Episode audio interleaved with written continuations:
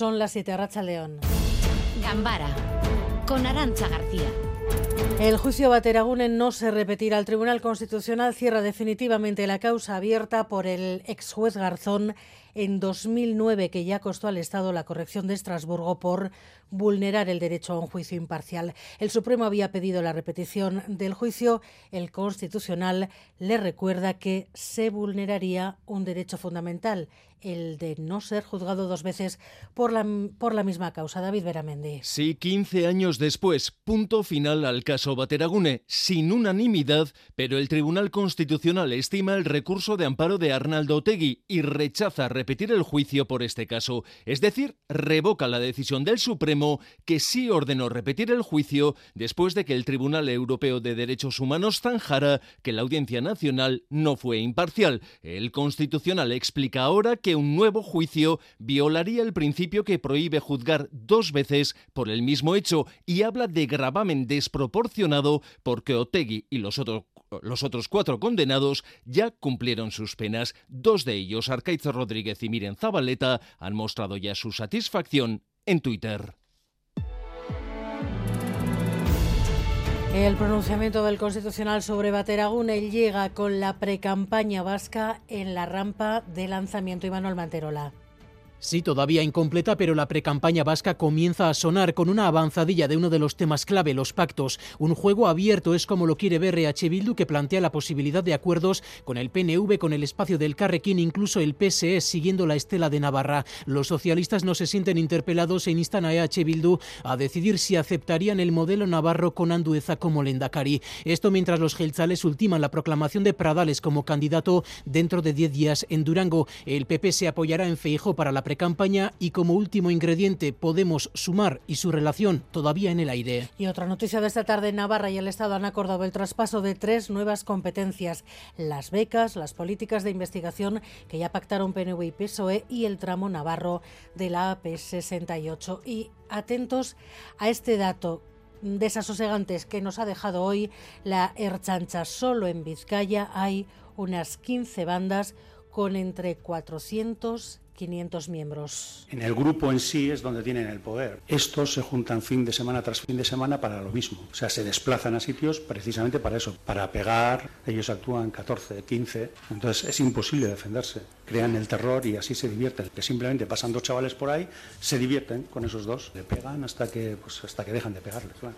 Unas 15 bandas de este tipo que se juntan cada fin de semana en grupos de unos 15 para agredir y robar y que luego dejan todo grabado en las redes sociales. Primer día de huelga en la educación concertada de iniciativa social. Mañana volverá a haber paro. El consejero Bildarratz espera que las partes lleguen pronto a un acuerdo un solo día para el alumnado es terrible cuando las negociaciones, como ustedes saben, están abiertas. Con las Icastolas ya se ha conseguido un acuerdo y con las mismas condiciones los centros de iniciativa social no han conseguido ese acuerdo. La cumbre de Davos reúne dos de los discursos que describen el hoy por hoy de la pugna política que va a decidir los gobiernos de medio mundo este año superelectoral. Javier Milei versus Pedro Sánchez. Occidente está en peligro. No cedan al avance del Estado. El Estado no es la solución. El Estado es el problema mismo. Do not buy the old neoliberal postulates. These ideas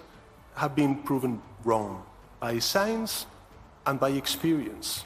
Y además estamos en alerta naranja por viento hasta mañana a las 9 de la mañana, viento del sur, que ha subido los termómetros hasta los 19 grados esta tarde y que ha obligado también a cancelar algunos vuelos en Loyola. Gary Suárez. A esta hora son dos vuelos cancelados para las próximas horas, el que partía a las 8 menos cuarto hacia Barcelona y el proveniente de esa misma ciudad de Barcelona, que iba a llegar al hoyo a las 11 menos 5 de la noche. También se están dando algunos retrasos leves en varias salidas. Además, otros seis vuelos, estos por la tormenta en Alemania, también han sido cancelados. La próxima de la borrasca Irene que afecta a Euskadi. De momento, las mayores velocidades se han registrado en Machichaco con 115 km por hora, en el Valle de Carranza con 113 o en Punta Galea con 104 km por hora. En Vizcaya, los bomberos han realizado siete intervenciones sin gravedad, tres por árboles caídos y cuatro por saneado de construcciones. Y en carreteras, eh, problemas hasta ahora en Guipúzcoa, en la Guipúzcoa 636, en la confluencia de la bajada de Gainchurisqueta con la salida de la autopista sentido Francia. Allí hay dos kilómetros de retenciones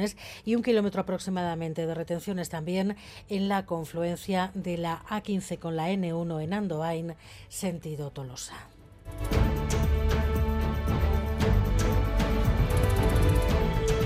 Ayer tocó en Bilbao, hoy el derby de la Copa se decide en Iruña pues esperamos saber de cuánto vamos a ganar. Será complicado, pero intentaremos, intentaremos ganar. Siempre es un, rival muy complicado, la Real, pero bueno, yo creo que se puede hacer algo hoy muy, muy bueno y se va a pelear. La Real eh, anda mucho mejor que nosotros, pero ahora está con alguna baja. El factor campo apoya y yo, yo creo que puede ser. Y eso que la gente está negativa, pero yo, yo pienso que van a ganar. Yo pienso que nos van a dar ese alegrón. Yo fui a Sevilla, perdimos, pero no pasa nada y se volverá a intentar a ver si se puede llegar otra vez a la final. Las ganas y la ilusión siempre están. Y son partidos bonitos que da gusto.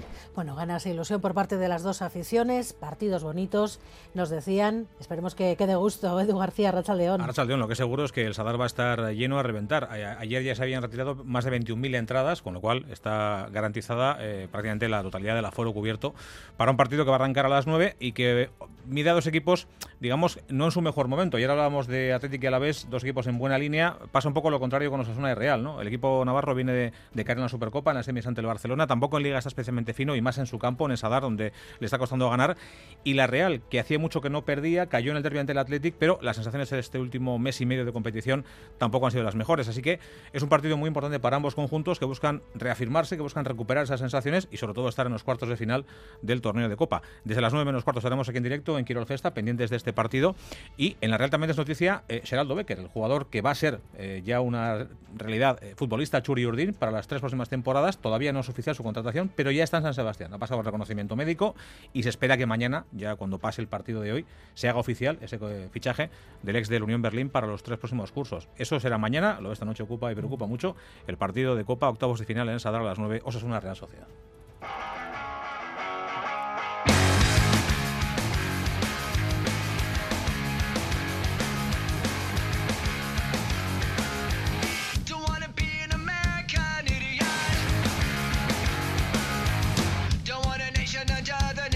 Javier Madariaga, ir en el metro y descubrir que lo que parece un grupo callejero son...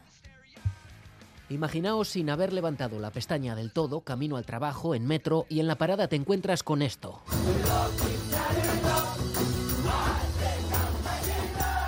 Green Day, la banda en vivo y en directo, acompañada por el presentador Jimmy Fallon, pandereta en mano.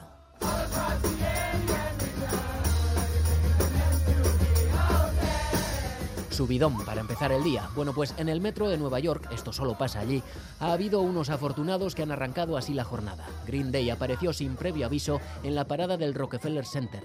La banda está en Nueva York para presentar nuevo álbum y lo hace coincidir con los 30 años del lanzamiento de uno de sus discos más icónicos. Todo un evento al que quieren acompañar de sorpresas como esta del metro de Nueva York. Miguel Ortiz y Alberto Zubel ya están en la dirección técnica, Cristina Vázquez en la producción. El juicio Bateragunen no se repetirá. El Tribunal Constitucional corrige al Supremo y le recuerda que se vulneraría el derecho fundamental a no ser juzgado dos veces por los mismos hechos. O sea que aquí se cierra definitivamente el caso abierto en 2009 por el orden, por orden del juez eh, Baltasar Garzón.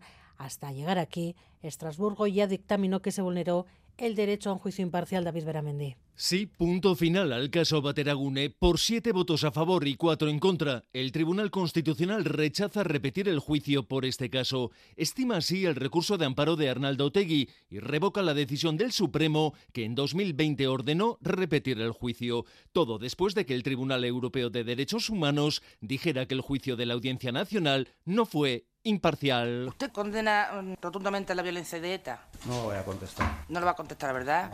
Muy bien, lo sabía. Por ese ya lo sabía de la jueza Murillo. Estrasburgo dio la razón a Otegui. Ha corroborado nuestro relato. Y a otros cuatro líderes de la izquierda Berzale que habían cumplido entre seis años y seis años y medio de cárcel. Eran Rafa Diez Usabiaga, Arcaiz Rodríguez, Miren Zabaleta y Sonia Jacinto. Ahora el Constitucional explica que no puede haber un nuevo juicio porque viola el principio que prohíbe juzgar dos veces por el mismo hecho. Además, recuerda que las penas ya han sido cumplidas, por lo que repetir el juicio sería un gravamen desproporcionado.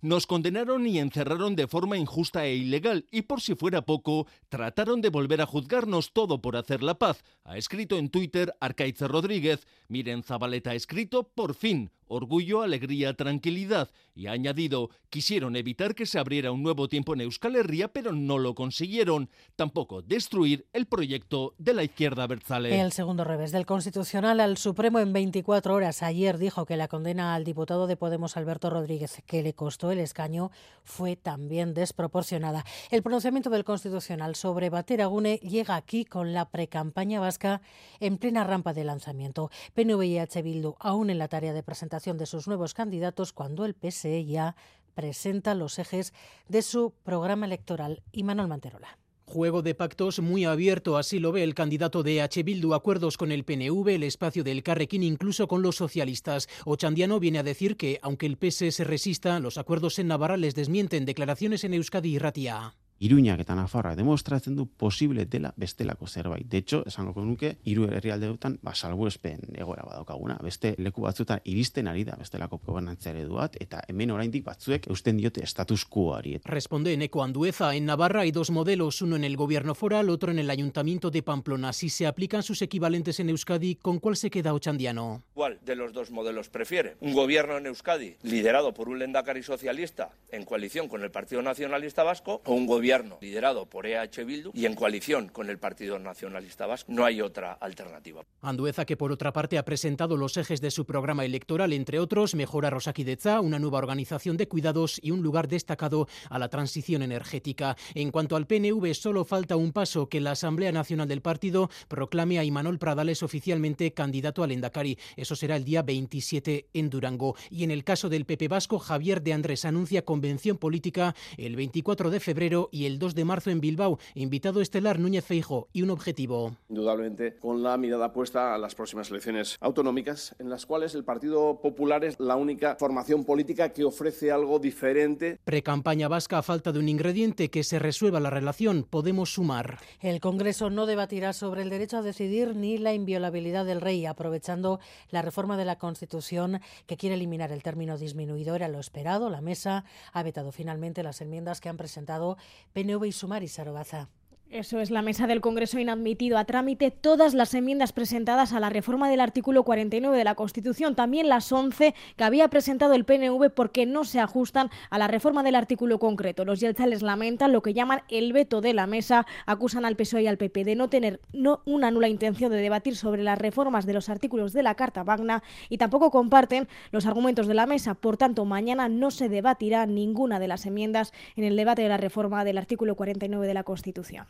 En Gasteiz todo parece apuntar a la prórroga presupuestaria. La alcaldesa Maider Echevarría ha venido a reconocerlo hoy, aunque H. Bildu se mantiene formalmente en la mesa de negociación. Sí que es verdad que cada vez se ve menos viable o es cada vez más factible que haya una prórroga, porque la dificultad está ahí para conseguir acuerdos, pero aún así yo sigo manteniendo la puerta abierta. Creemos que hasta el día 30 de enero hay tiempo de alcanzar un buen acuerdo en clave progresista y que responda a las demandas ciudadanas. Así mantenemos nuestra mano tendida para seguir dialogando. De momento, ninguna de las instituciones en las que PNV y PSE gobiernen en minoría ha conseguido sacar adelante los presupuestos a Nueva Iglesia. En Álava está el precedente de la Diputación Foral con presupuestos prorrogados este 2024 porque Ramiro González no consiguió el apoyo de ningún otro grupo y PNV y PSE gobiernan en minoría. En este caso las negociaciones con Bildu no llegaron a arrancar, pero sí avanzaron y mucho tanto con Podemos como con el PP. Finalmente no pudo ser y el diputado general lo achacó a la cercanía de las elecciones vascas.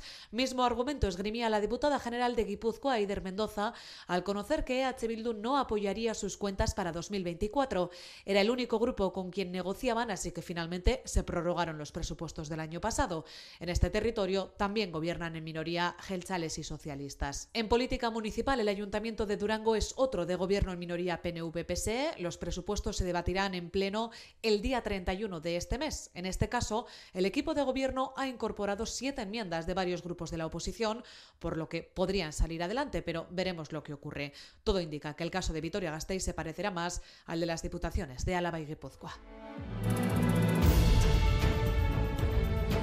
La Ertzaintza confirma que solo en Vizcaya hay unas 15 bandas con entre 400 y 500 miembros, entre ellos menores de edad que se juntan cada fin de semana en grupos para agredir y robar. Gary Suárez. El dato, 15 bandas en Vizcaya que agrupan a más de 400 personas, lo ha dado el jefe del Servicio de Investigación de Vizcaya de la Ertzaintza en la tercera sesión del juicio por la muerte de Alexandru Ionita.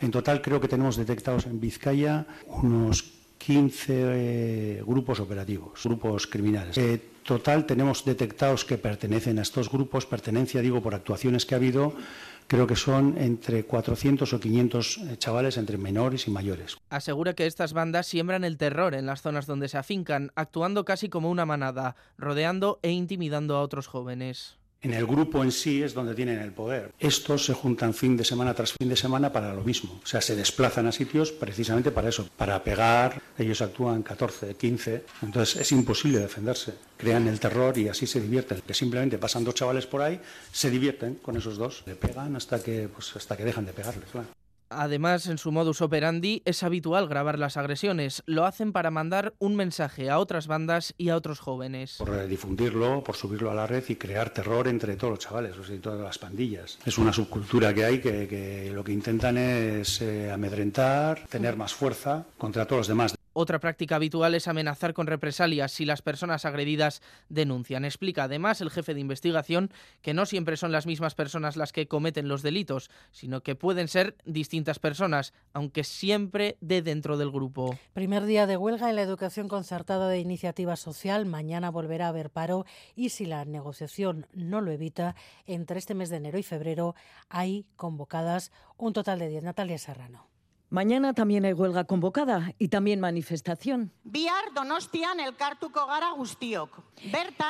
Hoy en la manifestación de Bilbao hablaban los sindicatos de enfado porque las propuestas de Cristau Escolas ahora no recogen sus peticiones salariales y las otras, menos horas lectivas, garantías laborales, a eso ni se ha entrado. Planteamientos absolutamente insuficientes, tardíos, han generado un enfado entre los trabajadores y las trabajadoras. El dinero y los recursos económicos los tienen, pero no los quieren dedicar para mejorar las condiciones de trabajo. El consejero de Educación animaba al diálogo y al acuerdo. Un solo día para el alumnado es terrible cuando las negociaciones, como ustedes saben, están abiertas. Con las Icastolas ya se ha conseguido un acuerdo y con las mismas condiciones los centros de iniciativa social no han conseguido ese acuerdo. Pero los sindicatos de la concertada de iniciativa social ya han respondido que cada ámbito educativo tiene mesas de negociación diferentes y en el alumnado hay preocupación. La huelga cada vez hay menos horas para prepararte, entonces sí un poco preocupados sí que estamos. Se pierde un poco el ritmo y luego cuando volvemos a clase pues vamos dando las clases más rápido de lo normal. Mañana nueva jornada de huelga mientras la negociación sigue abierta. Sí, ha habido acuerdo entre los gobiernos de María Chivite y Pedro Sánchez para el traspaso de tres nuevas competencias a Navarra hoy en Arangoa. Se trata de la competencia del sistema de becas, de la gestión de las políticas de investigación, desarrollo e innovación y del traspaso de la titularidad del tramo navarro de la autopista vasco-aragonesa AP68, que pasará a formar parte de la red de carreteras de Navarra. El ministro Torres y la presidenta Chivite destacan la colaboración entre ambas administraciones y la voluntad de continuar trabajando en un clima de cooperación. Esto es el cumplimiento de nuestra LORAPNA y también está recogido en la Constitución. Buena coordinación, lealtad y reclamamos esas transferencias de cara bueno, pues a prestar un servicio más cercano y más adecuado a las especificidades de nuestra comunidad. Chivite espera que estas tres competencias se transfieran a lo largo de esta legislatura, aunque confía que sea cuanto antes mejor. Estaba el pacto de investidura con Junts lo suficientemente atado, se habían dejado demasiadas cosas a la concreción posterior, es lo que parece tras dos tropezones seguidos. Primero cuando Junts condicionó su apoyo a los decretos anticrisis al traspaso de las competencias de inmigración, luego cuando las versiones no coincidían y ayer mismo con el desmarque de Junts en lo que pretendía ser una presentación conjunta de enmiendas a la ley de amnistía. Tres distorsiones en una semana. Las reuniones entre los negociadores Cerdán y Turull parece que van a ser muy frecuentes. Hoy ha habido una Isaro. Sí, ha sido una reunión discreta de más de una hora y media en el Congreso, un encuentro de trabajo, uno de muchos, decía Santos Cerdán. La reunión de hoy es una de trabajo, como muchas más que vamos a tener, y el día que tengamos un acuerdo lo, lo daremos a conocer. Trabajo que no pretendemos acordar ni, ni comunicar nada. Cerda no daba detalles del contenido antes del encuentro, pero tampoco lo hacía Jordi Turul al término del mismo. i només fem declaracions quan hi ha un acord o quan hi ha un desacord. I per tant nosaltres avui ha estat una feina productiva de feina i en farem bastantes més d'aquestes aquí, a Barcelona i No ha trascendido nada de lo que se ha tratado en la reunión, pero Cerdán dejaba claro de lo que no se iba a hablar. ¿Van a hablar del referéndum? Evidentemente no. Ambos partidos coinciden en que la reunión ha sido cordial y que ha ido bien, que se ha avanzado. El encuentro llega después de que Junts presentará sus propias enmiendas a la ley de amnistía para blindar a los encausados por el tsunami democratic y a los CDR. Aún así, los socialistas recalcan que solo saldrán adelante las enmiendas que se han pactado con ellos. La ley de amnistía que parece encaminarse a un nuevo recurso al Constitucional cuando salga del Congreso. Los que ya han anunciado ese recurso pueden haber conseguido hoy un aval, un nuevo informe de letrados del Congreso que muestra dudas sobre su constitucionalidad. No dice abiertamente Isaro que vaya contra la Constitución, tampoco es vinculante, por lo que no impedirá que, que la ley se apruebe. Eso es, el informe de los letrados del Congreso de la Comisión de Justicia pone en duda que la ley de amnistía sea constitucional. La proposición plantea dudas de que pueda tener cabida en la Constitución. Así lo dice el texto. Los letrados consideran que la amnistía debería estar articulada en una reforma constitucional y no en una ley singular. Desde el Gobierno, aún así, siguen defendiendo la ley. Su redacción, dicen, es impecable y recuerdan que hay otros informes favorables a la amnistía. Ministro de Justicia, Félix Bolaños. Hace unos días hubo un informe también de los letrados del Congreso donde no había ninguna duda sobre la constitucionalidad de la ley amnistía. Hoy hay otro informe que conocemos. Por tanto, respetemos todos los informes, los trabajamos, los analizamos, los estudiamos. Y es que en, un, en, noviembre, en un primer informe de los letrados de la mesa del Congreso, se mostró favorable y dio luz verde a la tramitación de la ley de amnistía. Ahora, sin embargo, los letrados de la Comisión de Justicia de la Cámara Baja han analizado el contenido de la propuesta y, como decimos, dudan de que sea constitucional. Aún así, desde el Gobierno recuerdan que la última palabra la tiene el Tribunal Constitucional. Ni la amnistía ni los acuerdos con los independentistas parecen pasar factura al PSOE, según el CIS, porque el último sondeo da un vuelco al resto de, los, de las encuestas anticipa la remontada del PSOE que aventajaría además al PP en dos puntos. Sumar sigue en tercera posición, aunque es el partido que más baja porque el sondeo pregunta ya también por Podemos tras la ruptura del grupo parlamentario en el Congreso. Gambara con Arancha García. Y sigue la investigación por el accidente en el polígono de Jundiz este fin de semana. No se descarta ahora que el BMW que chocó contra el coche en el que iban los dos jóvenes fallecidos sí estuviera en una carrera ilegal. Miquel Saez. La policía local de Gasteiz ha introducido una nueva variable en su investigación para esclarecer el suceso del pasado sábado en el polígono de Jundiz que acabó con la vida de dos jóvenes. Se valora seriamente la posibilidad de que el BMW implicado en el siniestro estuviera compitiendo con un tercer vehículo en una carrera ilegal. Iñaki Urtubay, concejal de seguridad. Pero sí que no descartamos y que estamos valorando seriamente la posibilidad de que el coche BMW compitiera con otro. Y en ese bueno, en esa competición, de alguna forma, accede a la vía donde ocurre la competición el coche, el polo, el pequeño, y ahí se produce la colisión. El conductor del BMW está siendo investigado por un delito contra la seguridad vial por conducir de manera manifiestamente temeraria. Esta persona de 23 años de edad dio negativo en alcohol y drogas y cuando acudió a sede policial a prestar declaración se negó a hacerlo. Pero si eres investigado tienes derecho a no declarar qué es lo que hizo esta persona cuando se le citó a la, la sede policial. La policía local de Gasteiz prosigue con sus investigaciones. Las principales fuentes de información son las cámaras de seguridad del entorno, grabaciones de vídeo de personas que estaban en el lugar y las declaraciones de testigos. A ello habrá que añadir los testimonios de los heridos cuando se recuperen. Con todo ello, la policía confía en reconstruir con bastante seguridad lo ocurrido el sábado en Jundiz. Más sabotajes ambulancias, otras siete han aparecido con las ruedas pinchadas en Gasteiz, Ainhoa. Sí, siete ambulancias más saboteadas y en este caso ha ocurrido en las instalaciones del grupo La Pau en Gamarra. Por la mañana se las encontraban con las ruedas pinchadas y con pintadas. Se trata de ambulancias del servicio no urgente que desde la empresa explican ya están siendo reparadas y entre tanto se han sustituido. Coldo Candela es supervisor del servicio de ambulancias de La Pau en Euskadi. Debido a esta inoperatividad, eh, se han utilizado eh, ambulancias de reserva para que los pacientes no sufran esos eh, retrasos. Denuncia estos ataques y pide a los sindicatos que hagan lo mismo. Desconocemos la autoría de los hechos, pero sí que nos gustaría pues, que la parte social también nos apoyase en ese sentido y condenase los, los ataques que se están produciendo desde octubre. Desde la Asociación Empresarial de Ambulancias del País Vasco denuncian que desde que comenzó la huelga a principios de enero, 30 ambulancias han sido saboteadas, la gran mayoría en Vizcaya, y desde septiembre suman ya 237 vehículos dañados. Especialmente grave el sabotaje a una ambulancia en Bermeo el pasado fin de semana, mientras una mujer estaba siendo reanimada. La mujer terminó falleciendo y la Ertzaintza mantiene una investigación abierta. Es la pregunta que se están haciendo todos los que tienen una hipoteca. ¿Hasta cuándo se mantendrán altos los tipos de interés? La presidenta del BCE ha dicho que es probable que puedan bajar en verano. Yo diría que también es probable que bajemos los tipos en verano, pero tengo que ser prudente porque dependemos de los datos y hay incertidumbre y algunos indicadores no están anclados en el nivel que queremos. Máximo Cermeli, economista, profesor de la Deusto Business School. León, Máximo. Habrá que seguir esperando, parece que hasta primavera al menos, para ver si ese probable se transforma en definitivo. Dice Lagarde que algunos indicadores no están en el nivel que querrían, que hay incertidumbre. ¿De qué depende? ¿Qué va a determinar que los tipos bajen?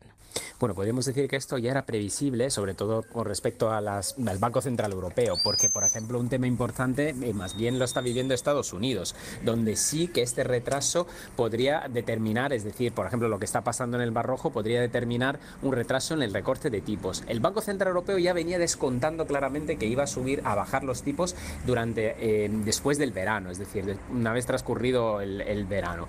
Entonces aquí lo que nos está diciendo Cristina Lagarde es que según la, se mantengan las presiones con respecto a la inflación y una de esta clave es el Mar Rojo, lo que está pasando ahora mismo, pues básicamente pues se retrasará. Pero eh, de momento en la Unión Europea, es decir, en lo que es el área del euro, vamos en línea con las previsiones y todo apuntaba que iba a ser este recorte después de verano y parece ser que, va bien. Eso sí, Cristina Lagarde ha anunciado que en 2025 veremos el valor de la inflación en el valor ideal, que era el 2%, y, pero que sin embargo ya 2024 ha abierto la puerta a que realmente bueno, estas previsiones bueno, se cumplan, es decir, que va a haber estos recortes la segunda mitad.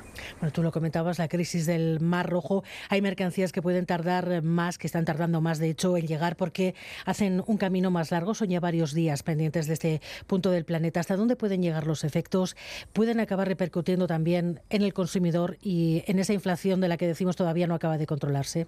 Sí, de hecho ese es el gran problema. Por eso te comentaba el Mar Rojo como un tema clave ahora mismo para las decisiones estratégicas de política monetaria, y es el caso de Lagarde, pero también de, cara a lo que es el consumo, es decir, la cesta de la compra. Porque al final esos retrasos barra este incremento de coste puede repercutir en casi todos los sectores. Porque primero tenemos que recordarnos que por el Mar Rojo eh, pasa el 15% del comercio internacional y el 12% de lo que es el petróleo que llega en, nuestros, en nuestras casas, básicamente, en nuestras, en nuestras ciudades. Y el 8% del gas. Entonces, los costes energéticos podrían repercutir, es decir, un incremento de este coste a todos los sectores empresariales. Y bueno, luego especialmente hay sectores más afectados como el tecnológico, alta tecnología, el textil y también hay el sector alimentario. Entonces, de alguna forma podríamos ver, de hecho ya hay informes que apuntan a que probablemente si esto siga, es decir, es el, no se resuelve el conflicto en el Mar Rojo, en los, ataques de lo, los ataques de los UTI, pues podría incrementarse a nivel global la inflación en el mundo un 0,7% y es un valor muy elevado. Pero al mismo tiempo, también el hecho de que esté generando el Mar Rojo estas presiones sobre los eh, niveles de inflaciones a nivel global,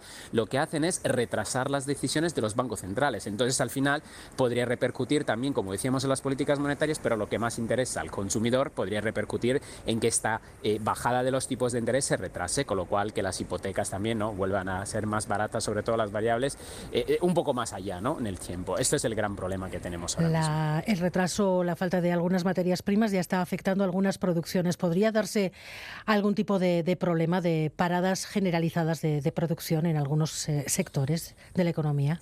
Esperemos que no, aunque ya lo hemos visto con el caucho, por ejemplo, que algunos sectores que han tenido que parar, es decir, de, debido al abastecimiento que, que escasea. Pero que lo más normal es que ahora mismo la situación esté bajo control y que también se vaya encarrilando la resolución de este conflicto, mejor dicho, de estos ataques, porque Estados Unidos y Reino Unido ya han empezado a intervenir de forma más contundente. Entonces todo apunta de que si a la solución, que no es un poco el escenario que hemos visto con Ucrania y lo que pasó en Suez en el 2021 cuando se atascó el barco Lever Given y entonces tuvimos un problema también de bloqueo, de parón en el comercio global. Todo apunta a que haya a la vista, parece ser que hay una resolución de este problema, pero si tuviese que seguir, pues entonces sí que podríamos tener problemas. Esto es lo que más nos preocupa ahora mismo y, que nos hace realmente pensar en que cuanto antes se solucione, cuanto mejor para todos. Pero ahora mismo, o sea, tal y como está la situación, no tenemos eh, ningún tipo de abastecimiento, menos en el caso del caucho, que, que nos está afectando directamente. Máximo Chermeli, gracias por estar una tarde más en Gambara. Gerbarte. Feliz, ahora.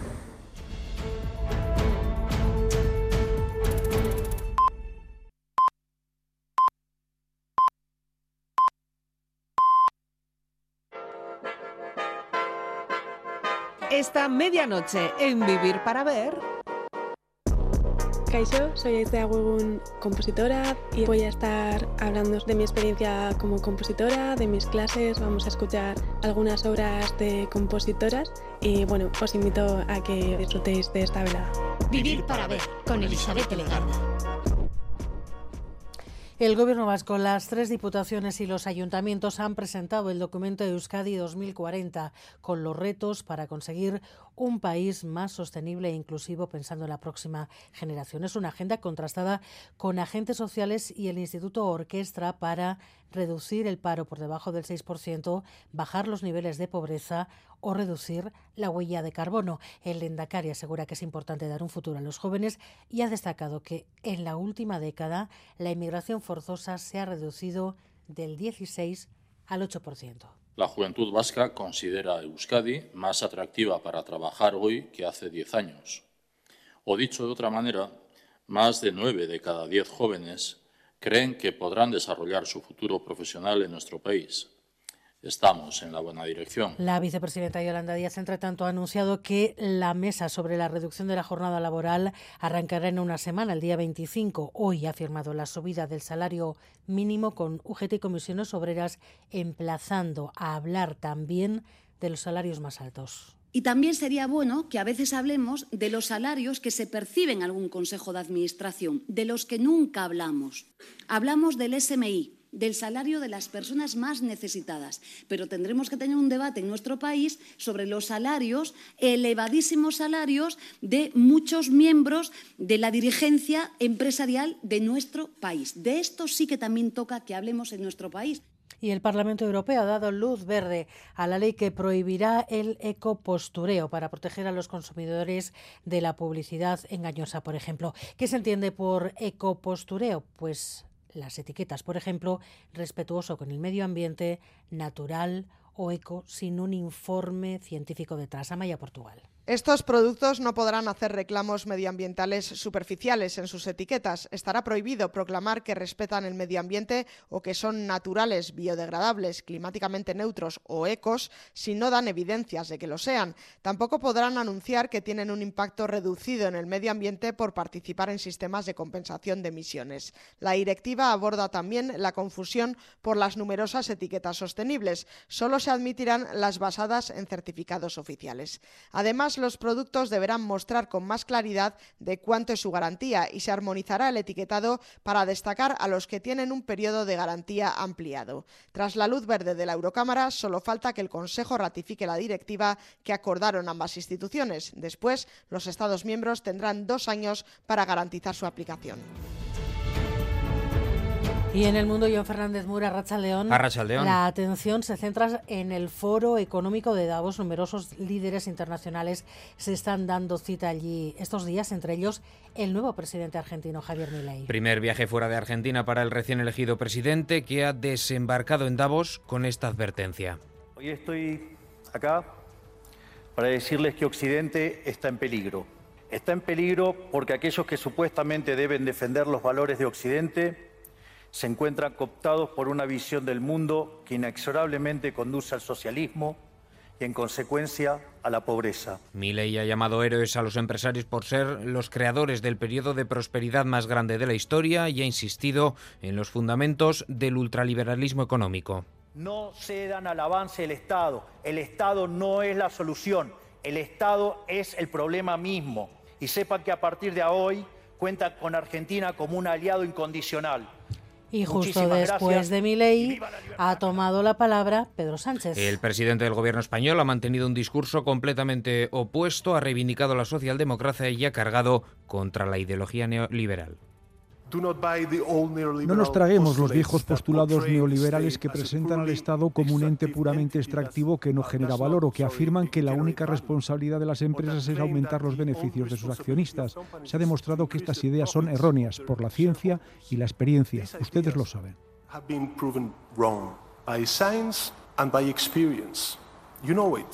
Además, ha pedido a las empresas ayuda para frenar la emergencia climática, defender la democracia y luchar contra la involución que representa la ola reaccionaria que recorre el mundo. Mención también para los conflictos de Ucrania y Gaza. Sánchez ha lamentado que hayan muerto 24.000 personas en solo 100 días de conflicto en la franja y que haya cientos de miles de personas al borde de la catástrofe humanitaria. Sobre el terreno en Gaza, los bombardeos siguen castigando a la población civil esta pasada madrugada. Los aviones israelíes han bombardeado Yan Yunis y Rafah, causando decenas de víctimas. En el caso de Han Yunis, más de 20 civiles muertos, decenas de heridos y además el hospital de campaña jordano de esta localidad al sur de la franja ha resultado gravemente dañado. La ofensiva israelí no para, pero la mediación de Qatar y Francia ha conseguido cerrar un acuerdo entre Hamas e Israel para la llegada de suministro de ayuda humanitaria a Gaza, a cambio de que los rehenes reciban tratamiento médico. El secretario general de la ONU, Antonio Guterres, ha criticado precisamente en Davos la impunidad que se ha extendido en el mundo.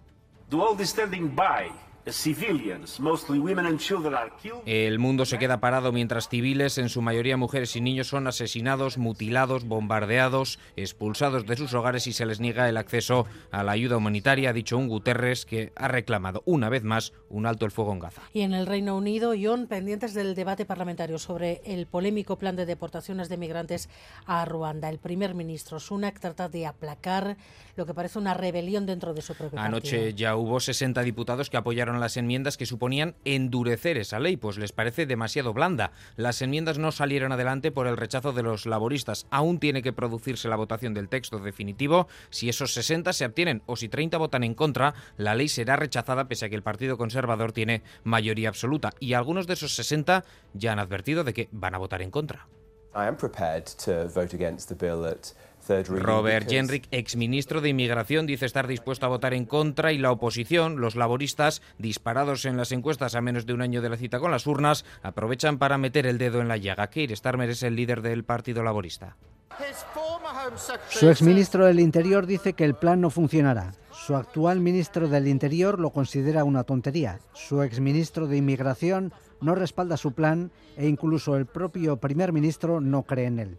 Si ni siquiera puede persuadir a sus propios parlamentarios de que merece la pena apoyar el plan y ni él mismo cree en sus propias políticas, ¿por qué demonios debería alguien pensar diferente? La votación llega en el día después de que ACNUR advirtiera al Reino Unido de que ese nuevo plan de deportación de inmigrantes a Ruanda viola el derecho internacional. Se han convertido en puntos negros salidas y entradas de los centros escolares. Las aglomeraciones de gente y vehículos se convierten durante unos minutos al día en una especie de bomba de relojería donde las multas, las quejas vecinales y en el peor de los casos los atropellos están a la orden del día. Xavier Madariaga.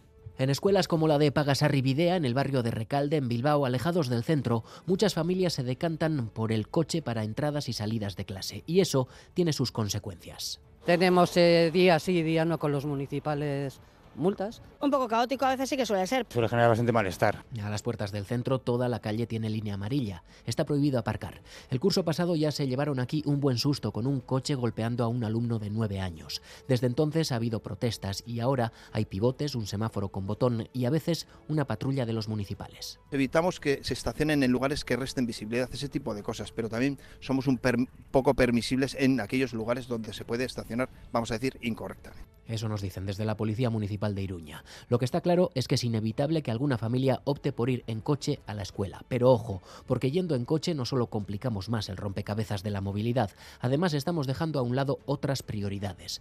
Nos lo recuerdan desde el área de movilidad de Donostia se piensa más en cómo resuelvo como adulto mi llegada al trabajo, pero se desoyen otras necesidades. Como dar autonomía y confianza a los más pequeños de casa, dejándoles ir solos a clase. Solo con un gesto, aparcando el coche, podemos hacer mucho.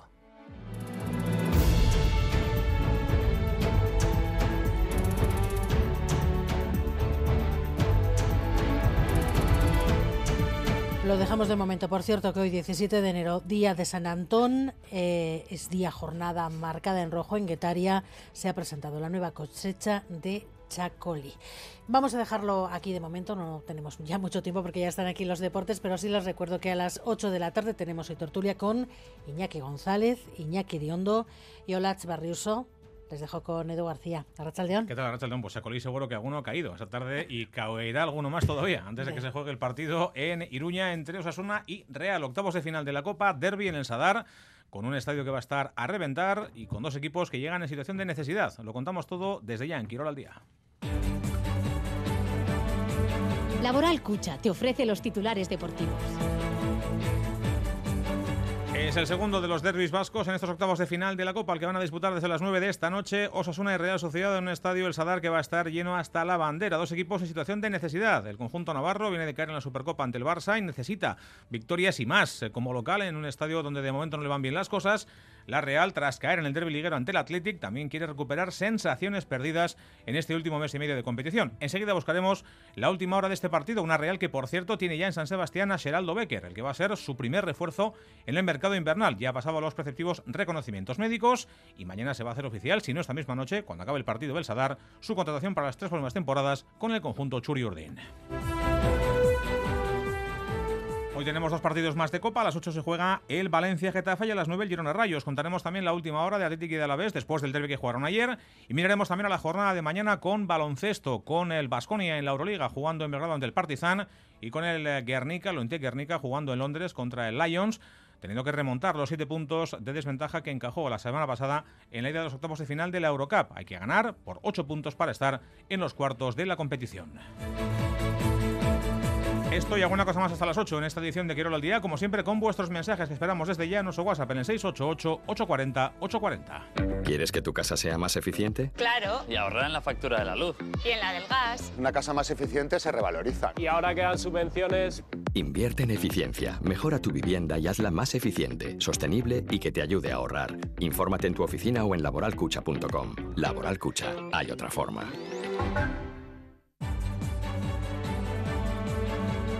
En Radio Euskadi. Quirol al día.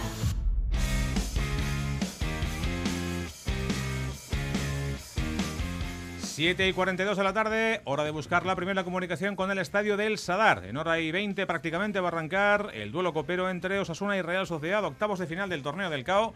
Dos equipos que llegan en diferente punto de necesidad, pero necesitados de victorias y sobre todo con la ilusión de estar en la siguiente ronda de la competición, en un estadio que ahora mismo tiene poca gente en la grada, pero que va a estar prácticamente lleno, si no a reventar, para este derby, el segundo consecutivo en esta ronda de Copa. Buscamos ya la comunicación con el Sadar, buscamos la última hora de Osasuna, en la boca de Rafa Aguilera. Rafa, ¿qué tal? Arracha León. Arracha León, bye, saludos. De momento ya digo, eh, casi en familia ¿no? en el estadio, aunque se espera que la entrada hoy supere los 21.000 espectadores. Esa, cifra de entradas ya se había retirado eh, ayer y esta mañana también creo que última hora para eh, el partido de esta noche. Así es, 21.000 entradas colocadas, entradas porque todo el mundo ha tenido que pasar por taquilla, incluidos los socios del Club Atlético Osasuna.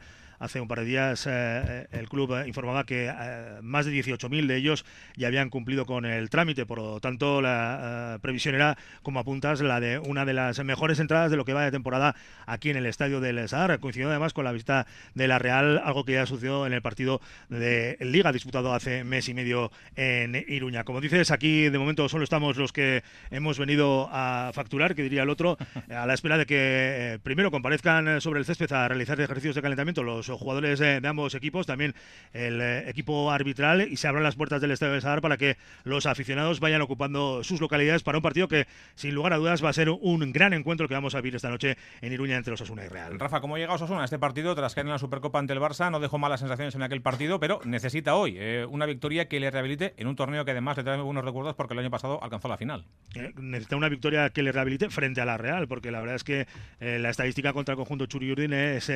francamente lamentable, que diría el otro. Hmm. Desde 2012 Osasuna no consigue ganar en partido de competición oficial al conjunto Donostiarra, una estadística que persigue especialmente a Yago Barrasete. Son 10 de los encuentros que ha dirigido el técnico de Berrichu a Osasuna frente a su Real Sociedad y ninguno de ellos, como digo, ha conseguido la victoria. Estuvo cerca de lograrlo en ese derby de hace mes y medio, pero el gol de Sadik evitó lo que podría haber sido, sin lugar a dudas, un pequeño hito en la, mm. historia particular del técnico vizcaíno como responsable de la primera plantilla del Club Atlético Osasuna. En lo deportivo para el equipo, la sensación eh, que viene marcando desde hace ya unas cuantas semanas, con el comienzo de 2024, de que la recuperación empieza a ser un hecho.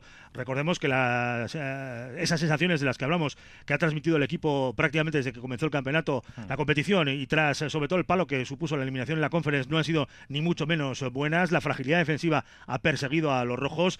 Lo cierto es que mantener la portería a cero se ha convertido en una de las claves y esa clave le ha permitido a Osasuna llegar a este partido posiblemente en uno de los mejores momentos de lo que va de temporada. Eso sí, no es el momento óptimo como reconocía ayer Yago Baraste, que por cierto calificaba lo de hoy como el reto de la temporada. Así es.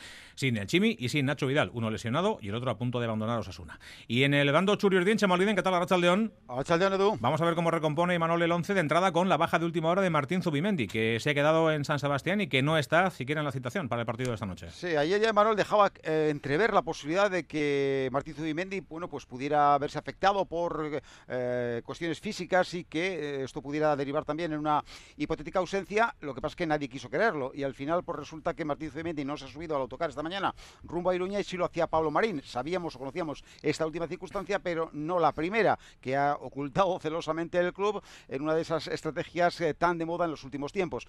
Lo cierto es que efectivamente el Donostierra no va a estar en el once inicial. Esto significa que habrá oportunidad para otro jugador, quizás Beñat Urrientes parece el más indicado, el recambio natural para el futbolista de, de Ulía, aunque esto solamente lo sabe Imanol y lo desvelará dentro de, unos minutos. Eh, evidentemente, eh, en la Real Sociedad la gran noticia antes de conocerse la ausencia de, de Martín Zubimendi era la presencia en convocatoria de Umar Sadik, un tema que ha dado muchísimo que hablar en las últimas horas, tanto aquí como en Nigeria, y no es para menos, porque la verdad es que la recuperación de eh, Sadik ha sido eh, casi casi milagrosa.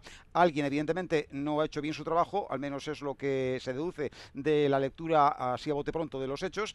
Lo cierto es que el futbolista de la Real Sociedad está hoy aquí, veremos a ver si está en el once inicial o no. Ya casi a nadie le sorprende que incluso pueda apostar Imanol por incluirlo en el once inicial, aunque mm, quizás se lo guarde como una baza para eh, intentar cambiar la dinámica del partido en función de cómo transcurran los acontecimientos. Sadik en la convocatoria y Seraldo Becker, que ya está en San Sebastián, ha pasado el preceptivo reconocimiento médico y se va a esperar seguramente ya esta mañana para hacer oficial la contratación del ex de la Unión Berlín para las tres próximas temporadas. El partido lo va a dirigir Hernández Hernández y en el bar va a estar Pulido Santana. Arranca en eh, poco más de una hora y lo contaremos desde las 9 menos cuarto aquí en directo en la sintonía deportiva de Radio Euskadi en Quirol Festa. Mantenemos a Rafa Chema la comunicación abierta con el Sadar y si es posible antes de las 8 conocer eh, las alineaciones, volveremos con vosotros, ¿vale? Pues vale, tiene que valer. Aunque no me digan que sí, tiene que valer. Bueno, a las 8 comienza el primer partido que se juega esta noche, en esta ronda de octavos de la Copa, el que van a disputar Valencia y Celta. Y para las 9 queda el eh, duelo entre el Girona y el Rayo Vallecano. Partidos como digo, de esta ronda de octavos que se van a jugar en esta noche de miércoles.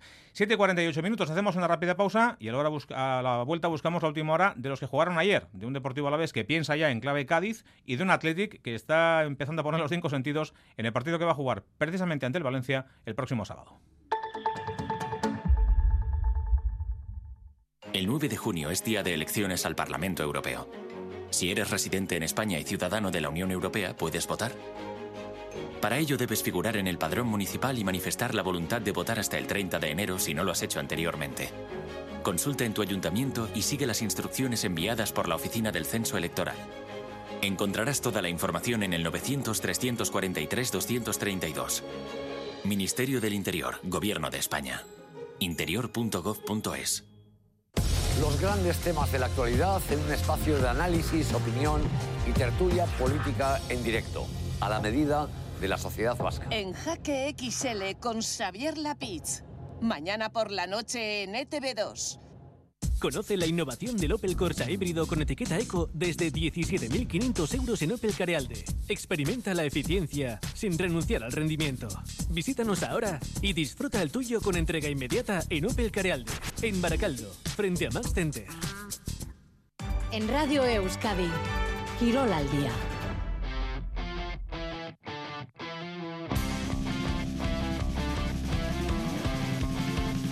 11 para las 8 seguimos en la sintonía deportiva de Radio Euskadi en Quirol Festa, pendientes por supuesto de lo que pueda acontecer en el derbi copero entre Osasuna y Real Sociedad, pero mirando también a las eh, consecuencias, a las secuelas que ha dejado el que se jugó ayer en San Mamés, el otro derbi de esta ronda de Copa entre Atlético y Deportivo a la vez. Desde el bando albiazul, bueno, ya vimos cuál fue también el comportamiento de García Plaza cuando el conjunto rojiblanco se puso con el 2 a 0 en el marcador, empezó a pensar más en el partido liguero ante el Cádiz este próximo viernes porque hay muchas cosas en juego. Poder dejar a un rival directo en la carrera por la permanencia muy lejos en el arranque de la segunda vuelta. Y en el caso del Atlético, Alberto Negro, ¿qué tal Arracha León? Arracha León. Empezando a pensar ya desde noche, lo decía también Ernesto Valverde, en el duelo liguero de este próximo sábado ante el Valencia, para que no pare la música, para que la línea que mantiene el equipo desde hace muchísimo tiempo siga siendo igual de buena también en Mestalla. Sí, los seguidores Athletic Sales piensan en el sorteo de Copa del viernes a la una de la tarde, pero Valverde no pierde mucho tiempo en esa circunstancia porque tocará lo que tenga que tocar. El caso es que el Atlético ha sumado seis victorias seguidas en los últimos tiempos y lleva ya 14 partidos consecutivos sin perder. A Ernesto Valverde eh, pues le hace ilusión esta eh, circunstancia, pero no piensa que 14 partidos sin perder le hagan más fácil ganar en el próximo encuentro ante el Valencia. No me importa mirar mucho los números, lo que quiero desde luego es, eh, cuando vas ganando, evidentemente, ganar el siguiente, pero sobre todo yo creo que nosotros no pensamos demasiado en todo eso. Si es verdad, llevamos una racha buena y está de vez en cuando bien, bueno, que alguien te lo diga, pero realmente eh, no nos ayuda demasiado para preparar el siguiente partido. Si lo que queremos es mantenernos en nuestra posición en cuanto a la liga y, para eso lo único que hacemos es centrarnos en el juego y centrarnos en el partido, que es realmente de lo que se trata. Para ganar tienes que trabajar mucho, tienes que manejar muchas cosas. Eh, el estar bien no es producto de que eh, estamos bien ya de antes, sino que hay que todo esto hay que trabajarlo, porque una vez que empiezas a jugar un partido no cuenta lo que has hecho anteriormente, cuenta lo que tienes que hacer en ese partido. Ahora nos tenemos que preparar para el siguiente, el de Valencia. Bueno, en definitiva, todos los partidos hay que sembrarlos y regarlos para tener alguna posibilidad de conseguir la victoria. De entrada, de cara al choque del sábado, Valverde piensa en recuperar a Íñigo Ruiz de Galarreta. En el caso de Geray, la cosa está un poquito más complicada. Para poner punto final a la información rojiblanca, Edu, eh, pues también hacer mención a Javi, Martón, que hoy ha sido intervenido quirúrgicamente. La fractura de peroné izquierdo ha sido eh, operado en la clínica San Juan de Dios de Santurchi. Empieza ahora el periodo de recuperación que en cualquier caso le va a tener en el dique seco hasta que finalice la temporada. Que se recupere bien, que es lo que importa. El tiempo va a dar igual porque no va a jugar nada más este curso y ya veremos qué sucede con su porvenir en verano. Alberto, gracias. Agur. 7.52, eh, bajamos un peldaño, hablamos también de la segunda división. El Amorebieta va a jugar su partido el sábado y el Eibar lo hará el domingo y lo hará además en un eh, escenario complicado y ante un rival que está en apuros, el Huesca, que ahora mismo se encuentra en puntos de descenso. Con 33 está en la cola de la clasificación, aunque fuera de los cuatro últimos. Claro que el conjunto armero que viene de ganarle al Racing en la última jornada, el pasado viernes, quiere volver a recuperar la senda de las victorias, volver a enganchar esa racha buena que le llevó eh, allá por el mes de octubre a encaramarse a lo más alto de la clasificación. Ahora mismo el equipo de Joseba Echeverría está a tan solo tres puntos de los puestos de ascenso directo a la primera división, dentro ya de las plazas de promoción. Hoy ha hablado Luca Zidane, el guardameta del conjunto guipuzcoano, en torno a ese partido, a la importancia del encuentro y en torno a quién se juega más, si un Huesca que está rozando el descenso o un Eibar que quiere encaramarse a esas plazas de ascenso directo.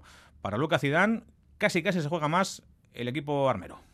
Cada uno mira por, sus, por, lo suyo, eh, nosotros nos jugamos muchísimo porque, como tú bien lo has dicho, eh, arriba hay muy, pocos, muy poca diferencia entre los ocho primeros, los diez primeros y, y, estamos necesitados igual que, igual que el Huesca. Cada cual por sus objetivos, pero eh, los puntos eh, tienen un valor altísimo para ambos equipos. El Huesca porque no quiere bajar y el Eibar porque quiere subir. 7.53, dejamos aparcado el fútbol y miramos al baloncesto. Hoy contamos lo que va a pasar o lo que puede pasar en la jornada de mañana en la que tenemos doble cita europea para Basconia y para lo Guernica.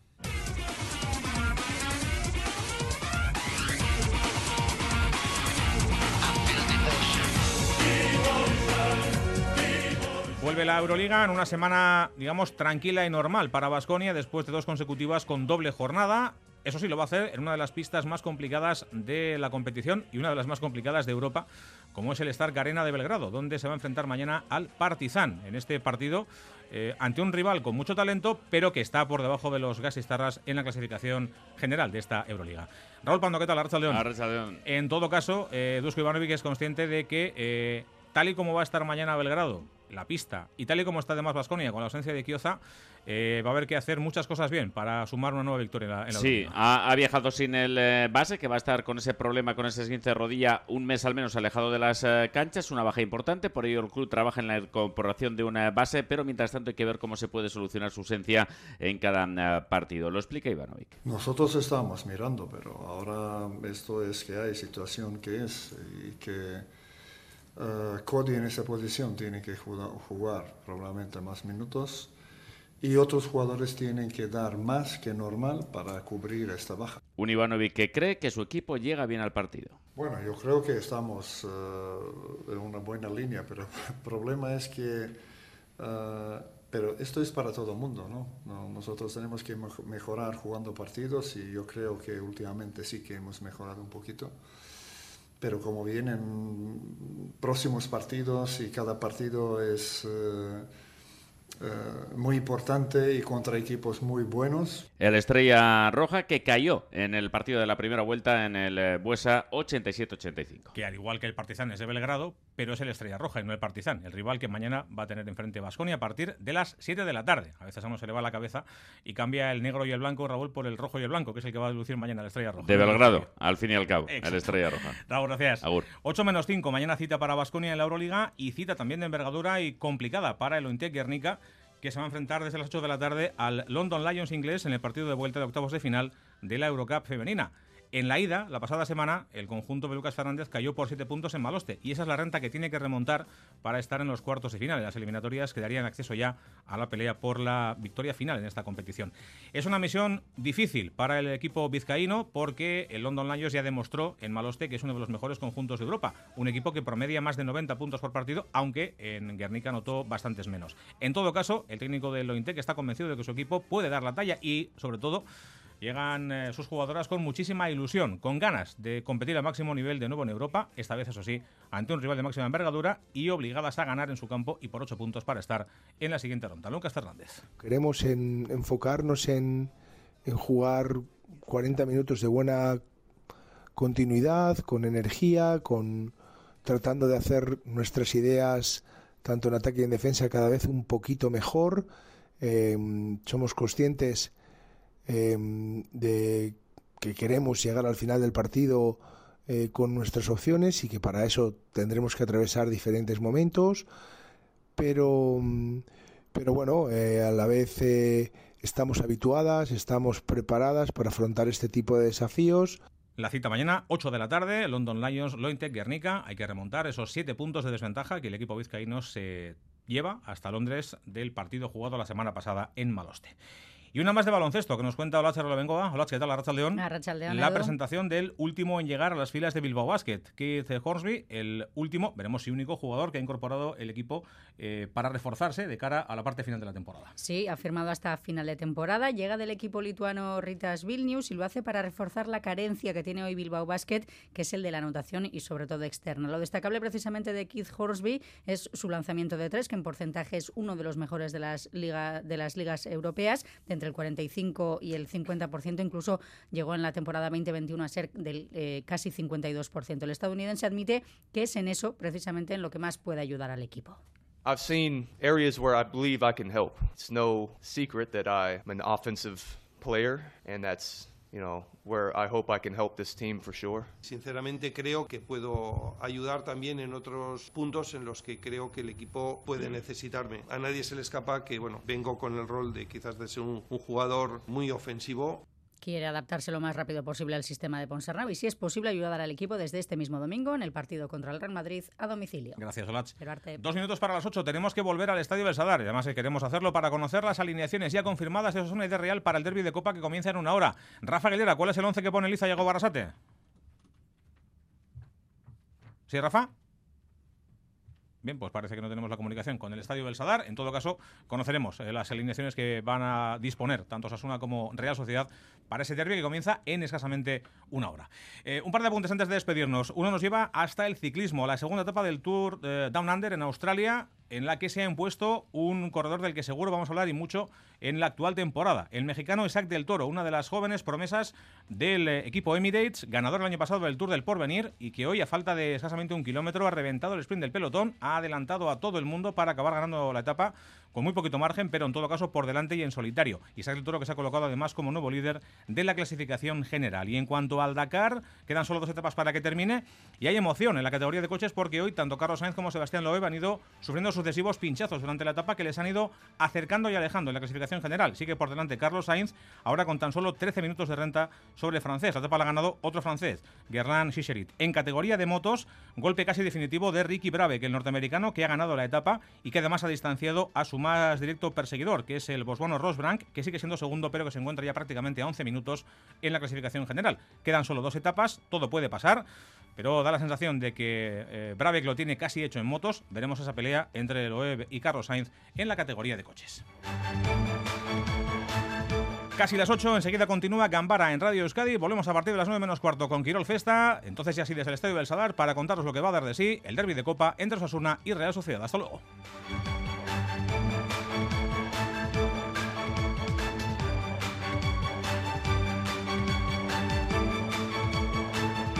A Racha León, 115 kilómetros por hora. El viento está soplando ya con fuerza en el oeste de Vizcaya. Estamos en aviso naranja hasta mañana a las 9.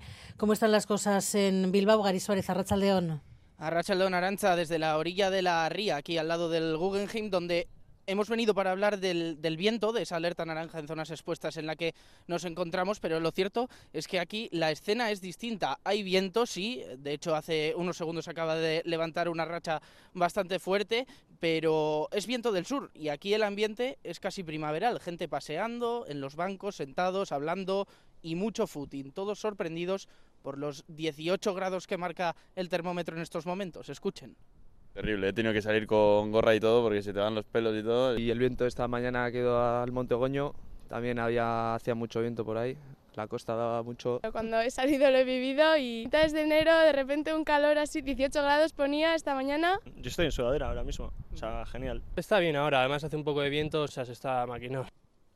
Bueno, pues eh, se está maquinón, eso sí, no hay que olvidar que seguimos en alerta naranja. Se han registrado rachas muy fuertes durante el día de hoy. 115 kilómetros hora en Machichaco, 113 en el Valle de Carranza y los bomberos de Vizcaya, que han tenido que realizar siete intervenciones esta tarde, tres de ellas por caída de árbol. El viento también se hace notar en Loyu, con varios retrasos esta tarde y dos cancelaciones. El que partía a las 8 menos cuarto hacia Barcelona y el vuelo proveniente de esa misma ciudad de Barcelona que iba a llegar a Loyu a las 11 menos cuarto de la noche. Esos dos vuelos cancelados y aquí en Bilbao esa mezcla entre viento y buena temperatura.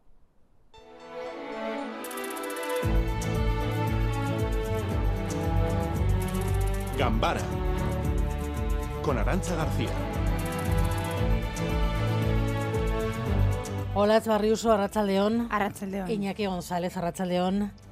Arrastión, bye. Bueno, vamos a arrancar la mesa de análisis, si os parece, con los datos que ha dejado hoy el jefe de investigación de la Archaincha en el juicio por la brutal paliza a un chico en fiestas de Morevieta hace dos años. Ha confirmado que solo en Vizcaya hay unas 15 bandas con entre 400 500 miembros, entre ellos menores de edad.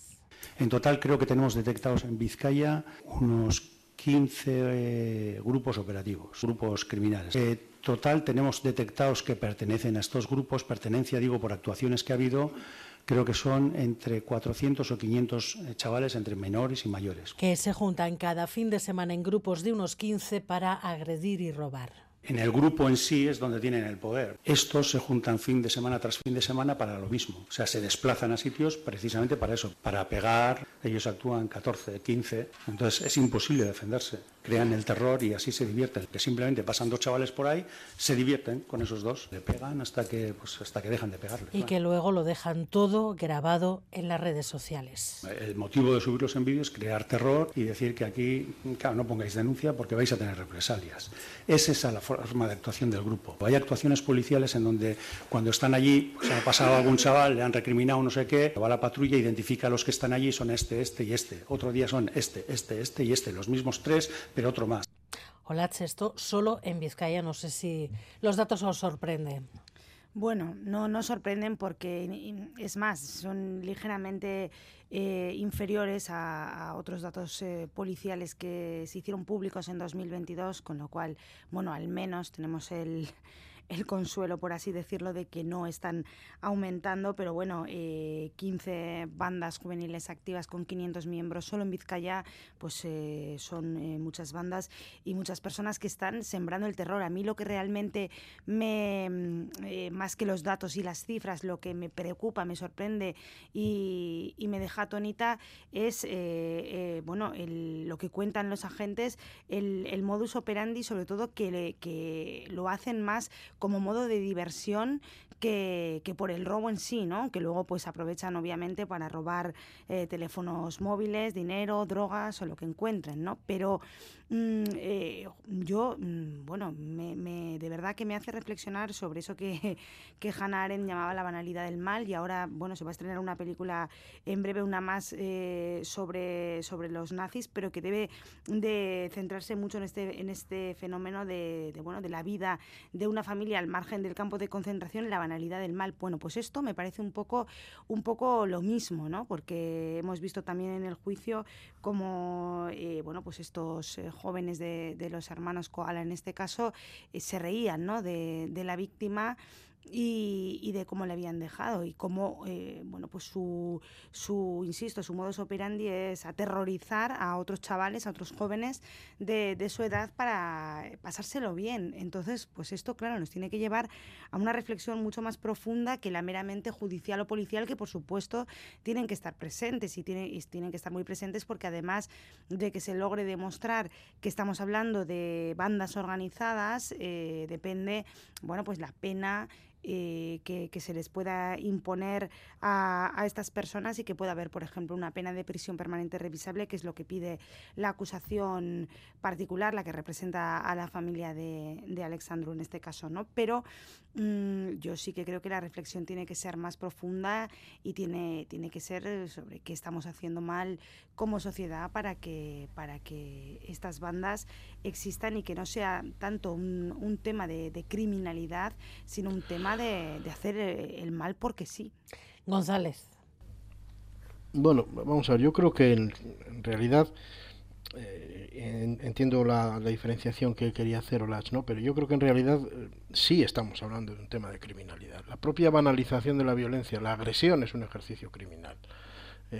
no es que estemos pendientes de entender que siempre una, una organización, una banda organizada es algo orientado a la obtención de, de dinero de una cierta manera o de obtener un beneficio de otro tipo. No, aquí se busca un beneficio que es eh, la presunta diversión a costa de practicar la violencia, una violencia que, como bien decía Olach, pues bueno, se banaliza, es, eh, es parte de, del juego y es parte de eh, sentirse parte de, de, de, esa, de ese grupo, de esa manada, de esa jauría, que, que en primer lugar estamos, llevamos mucho tiempo hablando de, de cómo determinados usos y prácticas eh, acaban cosificando pues, a las mujeres. Esto es una cosificación del resto de las personas. Aquí esto, mm, ¿qué es una persona para un colectivo eh, de estas características?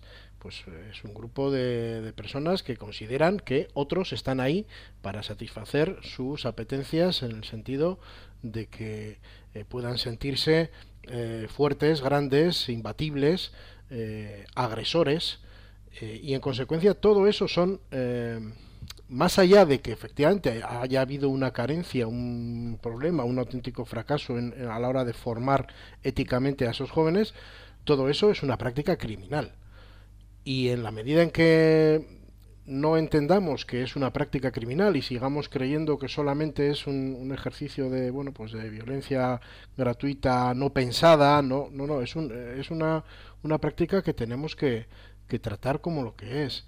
Eh, porque en caso contrario, pues vamos a entrar en, una dinámica que ya sé que es una exageración y que es un caso exacerbado de que el que vemos en otros ámbitos en los que el monopolio que como democracias hemos dado a las instituciones del Estado y a las fuerzas eh, de seguridad para gestionar y sobre todo contener la violencia acaba en manos de, de otras, eh, de otros grupos alternativos que, que sencillamente disputan ese control de la sociedad por esa vía. Insisto, sé que esto es una que, no estamos hablando de lo mismo, pero no estamos hablando de lo mismo porque el grado de desarrollo del fenómeno es mucho más incipiente eh, en estos momentos aquí que el que podamos estar viendo en otras partes del mundo.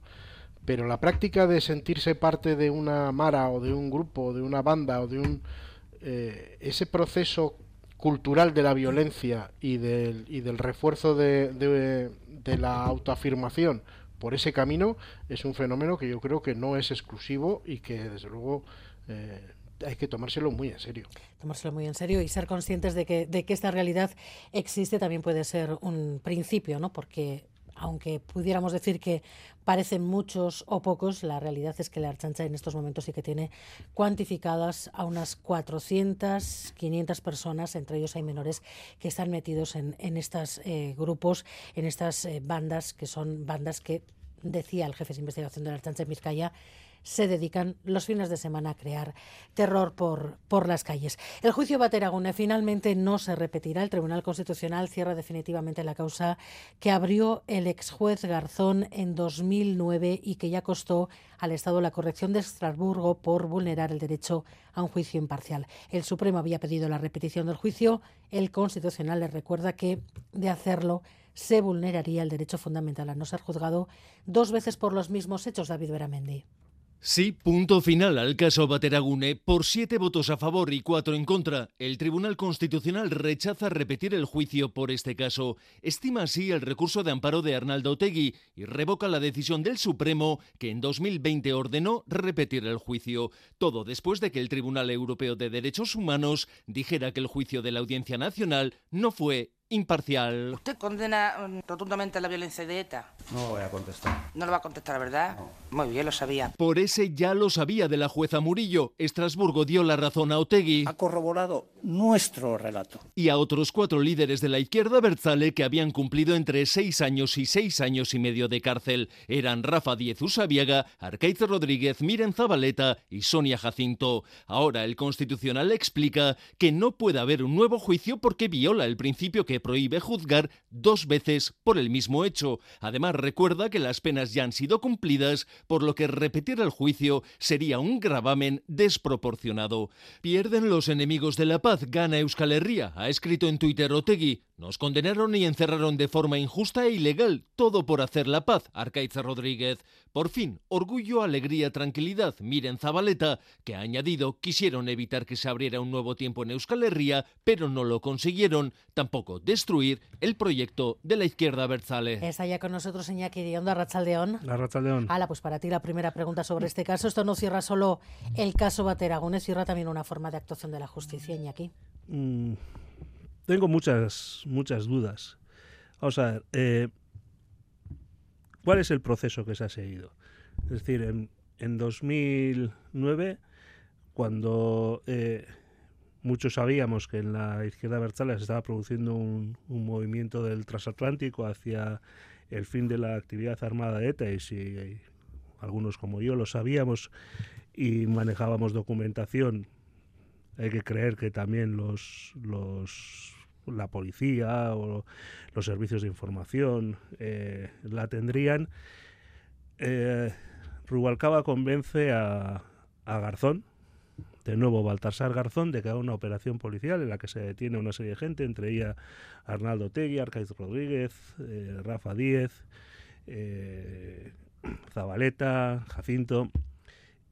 Bueno, esas personas son juzgadas y cuando todos sabíamos que lo que estaban intentando era acabar con, la violencia de ETA, con la lucha armada de ETA, se les condena por pertenencia a ETA. A dos de ellos, además, en grado de dirigente y por intentar reflotar eh, Batasuna. Nuestras personas cumplen entre seis y seis años y medio de cárcel a pulso, hasta el último día de, su condena. Después, el Tribunal de Estrasburgo, ya cuando han cumplido su condena, dicen que esa condena ha sido injusta. Y lo que se le ocurre al Tribunal Supremo es decir, va, pues vamos a volver a juzgarles. A todo el mundo nos parece una absoluta locura, supongo. Pero lo que el Tribunal Constitucional viene a decir en estos momentos es que no se les va a volver a condenar, pero que se mantiene, o que no se les va a volver a juzgar, pero que se mantiene la condena. El Pleno del Tribunal Constitucional mantiene la condena de Arnaldo Otegui y otros por delito de pertenencia a organización armada tras anular la orden de repetir el juicio. Eso es lo que dice la nota de prensa. Es decir, Estrasburgo dice que esa condena ha sido injusta y el Tribunal Constitucional cierra el tema diciendo que, bueno, que esa es la condena que hay y que no se va a volver a, a juzgar. Porque si esa condena se declarara nula, supondría tanto como absolver a los condenados y que no está dispuesta a ello. Es decir, en esto que evidentemente supone un alivio para los condenados porque no van a volver a ser juzgados por lo mismo, al final lo que hace es decir que la condena que Estrasburgo dijo que era injusta es la que se mantiene. Entonces, no sé, me parece una forma de rectificar la que tiene la Judicatura Española un tanto extraña. Hola. Bueno, yo creo que aquí hay que diferenciar dos planos, que son el, debate jurídico intenso que han mantenido los miembros del Tribunal Constitucional y prueba de ello además es eh, los votos particulares y los votos concurrentes que, bueno, pues que, el fallo a partir de, mm, eh, del que era ponente Juan Carlos Campo ha tenido y, y después, bueno, pues las, el debate de fondo político que se pueda, que se pueda mantener eh, al calor de esta sentencia o que pueda ser eh, legítimamente aprovechado por eh, Arnaldo Tegui y por el resto de, de los condenados en su día por el caso Bateragune, que ya han anunciado, por cierto, mañana una, una comparecencia, pues para también, digamos, eh, aprovecharlo al calor de la, de la campaña electoral. Yo creo que esto es indudable y es absolutamente legítimo y de hecho hemos visto ese, ese tuit que ha puesto Arnaldo Tegui recordando cómo firmó en su día la sentencia original de la Audiencia Nacional eh, en la cual, eh, bueno, pues tenía ahí un un, la silueta del mapa de Euskal, Herria con una sonrisa y hablaba de, del camino de la paz y de, bueno, pues aquello que siempre decía de, seguir sonriendo que, vamos a ganar. Bueno, pues esto lo, lo, recuerda ahora, lo cual, bueno, pues de alguna forma, en línea con los otros tweets que hemos visto de, de Miren Zabaleta o de Arcaich Rodríguez, pues viene a decir de alguna forma que, les eh, condenaron, ellos dicen, por, por hacer la paz. Yo no discrepo de lo que está diciendo eh, Iñaki, mm, de que en ese momento se había tomado la decisión de ir por otras vías, pero bueno, yo siempre he creído que era una decisión de supervivencia política más que de convencimiento ético, ¿no? Pero bueno, todo esto no es lo que está en discusión ahora, lo que está en discusión es si eh, había que repetir, creo que no hay nada más jurídicamente en discusión, que si había que repetir o no había que repetir el juicio, si tenía algún sentido repetir un juicio cuando ya además eh, eh, esas personas habían cumplido la condena. Parece que era bastante, o que es bastante evidente para cualquiera que se hubiera eh, vulnerado pues eh, cualquier principio de proporcionalidad y hubiera, como dice el fallo, eh, supuesto un, hubiera sido demasiado gravoso para Otegui y el resto de los de los condenados, sobre todo insisto porque ya habían cumplido la condena, con lo cual a partir de ahí yo creo que bueno, mm, se puede, por cierto, es la segunda vez que el Constitucional corrige al Supremo en 24 horas, creo que eso también, eh, después de eh, el tema de, Alberto Rodríguez, creo que eso también va a tener eh, bastante eco en el debate judicial y político en España, pero bueno, en lo que aquí estamos hablando, que es el tema de Bateragune, pues creo que se puede decir que aunque sea tarde y aunque sea, eh, pues como suelen ser no solo este asunto, sino todos, eh, cuando estamos hablando de recursos judiciales, eh, la justicia es lenta, pero al final, bueno, pues se les ha restituido y además creo que políticamente ahora, pues les permite hacer un determinado discurso que, creo que les viene que les viene bastante bien aunque por supuesto que esto se tendría que haber resuelto mucho antes y seguramente en su momento eh, el Supremo eh, bueno, pues eh, tomó una decisión mm, jurídicamente un tanto incomprensible, que es eh, decir, vale, sí, le doy la razón a Estrasburgo, pero entonces repitamos el juicio. Pues hombre, no parece que eso tenga, tenga pies ni cabeza, ¿no? Sí, a ver, creo que son, son parámetros diferentes, ¿no? Yo creo que hay que entender cuál es la, la decisión del Constitucional y hay que entender cuál fue la decisión del Tribunal de Estrasburgo y el alcance de esa decisión el Constitucional, empezando por el final, ¿no? por lo más reciente, la decisión del Constitucional lo que hace es descartar lo que a todas luces en, materia jurídica era una, barbaridad. Era eh, repetir un juicio que se había concluido, que había eh, generado condenas y que las condenas se habían ejecutado. Eh, eso no se puede producir. La justicia no puede reproducir por el hecho de que, y esto es lo significativo del Tribunal Europeo de Derechos Humanos, este condene a España por una mala praxis jurídica y por haber, no haber sido eh, imparcial en el tratamiento. Pero el Tribunal Europeo de Derechos Humanos no entra en el fondo. El Tribunal Europeo de Derechos Humanos no analiza el caso. El Tribunal Europeo de Derechos Humanos no dice que efectivamente eh, aquí no hubiera delito. No lo valora en absoluto. Si eh, en virtud de la comunicación de la decisión del Tribunal Europeo de Derechos Humanos se quiere disputar la verdad jurídica sobre ese proceso, eso está en manos de un recurso de los, eh, de los condenados, no está en manos del Tribunal Constitucional. Es decir, si de lo que se trata es de dejar claro y asentar en la convicción colectiva que no hay un delito en las prácticas que se reprochaban a, los condenados por Bateragune, lo que tiene que haber es un recurso de los condenados por Bateragune, no una decisión unilateral del Tribunal Constitucional.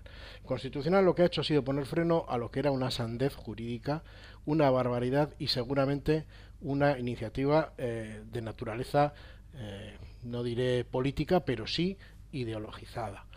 Y en ese sentido lo ha frenado, lo ha echado atrás y ha considerado que eso tiene que terminar ahí. Habilitar un procedimiento como el que propone mi tocayo eh, Iriondo, de manera que se rehabilite eh, jurídicamente o judicialmente a los condenados, parte del recurso de los propios condenados. No, no, yo no decía habilitar nada, ¿eh? yo decía simplemente que hay un tribunal en Europa que dice que esa sentencia fue injusta y hay un tribunal constitucional que dice que mantiene esa, esa condena. Y me llama... El Tribunal Europeo no le está diciendo que la condena eh, tenga que revertirse. Es que eso, claro, es que no entraba al fondo. O sea, estaba entrando la imparcialidad de, de claro, si juez en este claro, caso. Si te, si te parece poco fondo. No, bueno, pero no estamos. A... Sea parcial. Eso, es, eso, eso, es, opinativo y yo puedo estar de acuerdo con tu opinión. No, pues pero no es jurídico. Y luego, no es jurídico, efectivamente. O sea, estamos hablando de que aquí no había habido un juicio justo porque se dudaba de la imparcialidad de la jueza. Sí, sí, sí, pero ¿sabes de lo que estamos hablando? De que aquí no hubo un juicio justo y cinco personas estuvieron seis años en la cárcel sin haber un juicio justo. Seis años en la cárcel. Y ahora, y ahora hay quien dice que se están aprovechando políticamente en campaña electoral de haber estado seis años en la cárcel injustamente. No, no, yo digo que eso se, se utiliza ahora políticamente esa baza. No digo que se estén aprovechando, digo que eso ahora es una baza política. Eh, como demuestran claramente los tweets en los, en los, que se dice al final el tiempo nos ha dado la razón por hacer la paz. Y yo lo que te digo es que eso fue una decisión estratégica en su momento por razones de supervivencia política, a mi juicio, esto es también opinativo, por supuesto, y que eh, no, o sea, que eh, Estrasburgo en su momento lo que estaba poniendo en tela de juicio era la imparcialidad del tribunal, no el fondo de la sentencia o si había o no pertenencia o si era en grado de dirigentes o de, o de integrantes, como luego se matizó también eh, eh, la sentencia, o sea, no estaba entrando en si se les podía o no condenar por, eh, por relación con el terrorismo, sino en si el juicio había sido o no justo o si el tribunal era no imparcial. Creo que esto tiene que quedar claro y esto es lo que ahora se ha restituido y por lo que se les ha dado la razón en el recurso presentado ante el Tribunal Constitucional. Se les ha dado la razón en que no se puede repetir el juicio pero nadie en la, ni en la judicatura ni entre los poderes españoles ha reconocido que aquello fue un juicio injusto. El caso es que... es que... es que las consecuencias, o sea, la, reversión jurídica de esa situación solo puede partir solo puede partir de una decisión de los propios condenados. Otra cosa es que los condenados también midan que efectivamente ellos han sido los eh, damnificados, tienen derecho, deberían tener derecho a indemnización en ese caso y una, una reversión y una, una rehabilitación pública, a una costa de arriesgarte a que tu recurso no sea aceptado y por tanto la sentencia adquiera mayor firmeza. Eso es otra cuestión que tendrán que valorar y que a lo mejor explica por qué no se recurre. Bueno, vamos a ir avanzando porque nos vamos a detener precisamente en el contexto, vosotros ya lo habéis apuntado, porque esta resolución llega justo cuando la precampaña electoral está prácticamente en rampa de lanzamiento y con el debate sobre eh, la oportunidad de cambios de alianzas o de nuevas alianzas vuelva a estar sobre la mesa. Y Manuel Manterola. Juego de pactos muy abierto, así lo ve el candidato de H. Bildu, acuerdos con el PNV, el espacio del Carrequín, incluso con los socialistas. Ochandiano viene a decir que, aunque el PS se resista, los acuerdos en Navarra les desmienten declaraciones en Euskadi y Ratia. Iruñak eta Nafarra demostratzen du posible dela bestelako zerbait. De hecho, esango nuke hiru herrialdeetan ba salbuespen egoera badaukaguna. Beste leku batzuetan iristen ari da bestelako gobernantza ereduat eta hemen oraindik batzuek eusten diote status quoari. Responde Eneco Andueza, en Navarra hay dos modelos, uno en el gobierno foral, otro en el ayuntamiento de Pamplona. Si se aplican sus equivalentes en Euskadi, ¿con cuál se queda Ochandiano? ¿Cuál de los dos modelos prefiere? ¿Un gobierno en Euskadi liderado por un lendakari socialista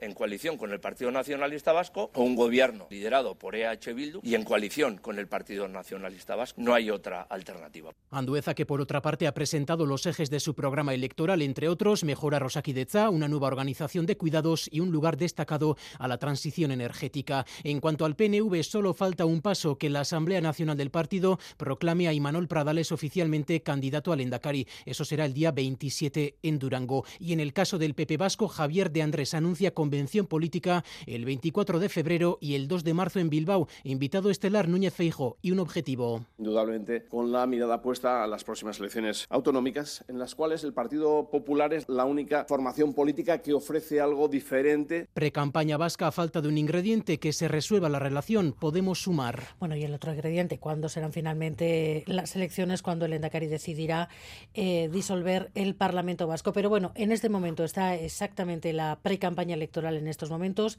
con el PNV y EH EH presentando a sus nuevos candidatos prácticamente, el Partido Socialista presentando ya los ejes de su campaña electoral, el Partido Popular hablando de una convención del partido y de nuevo el quién pacta con quién que parece volver a situarse en el centro del debate de todos. González.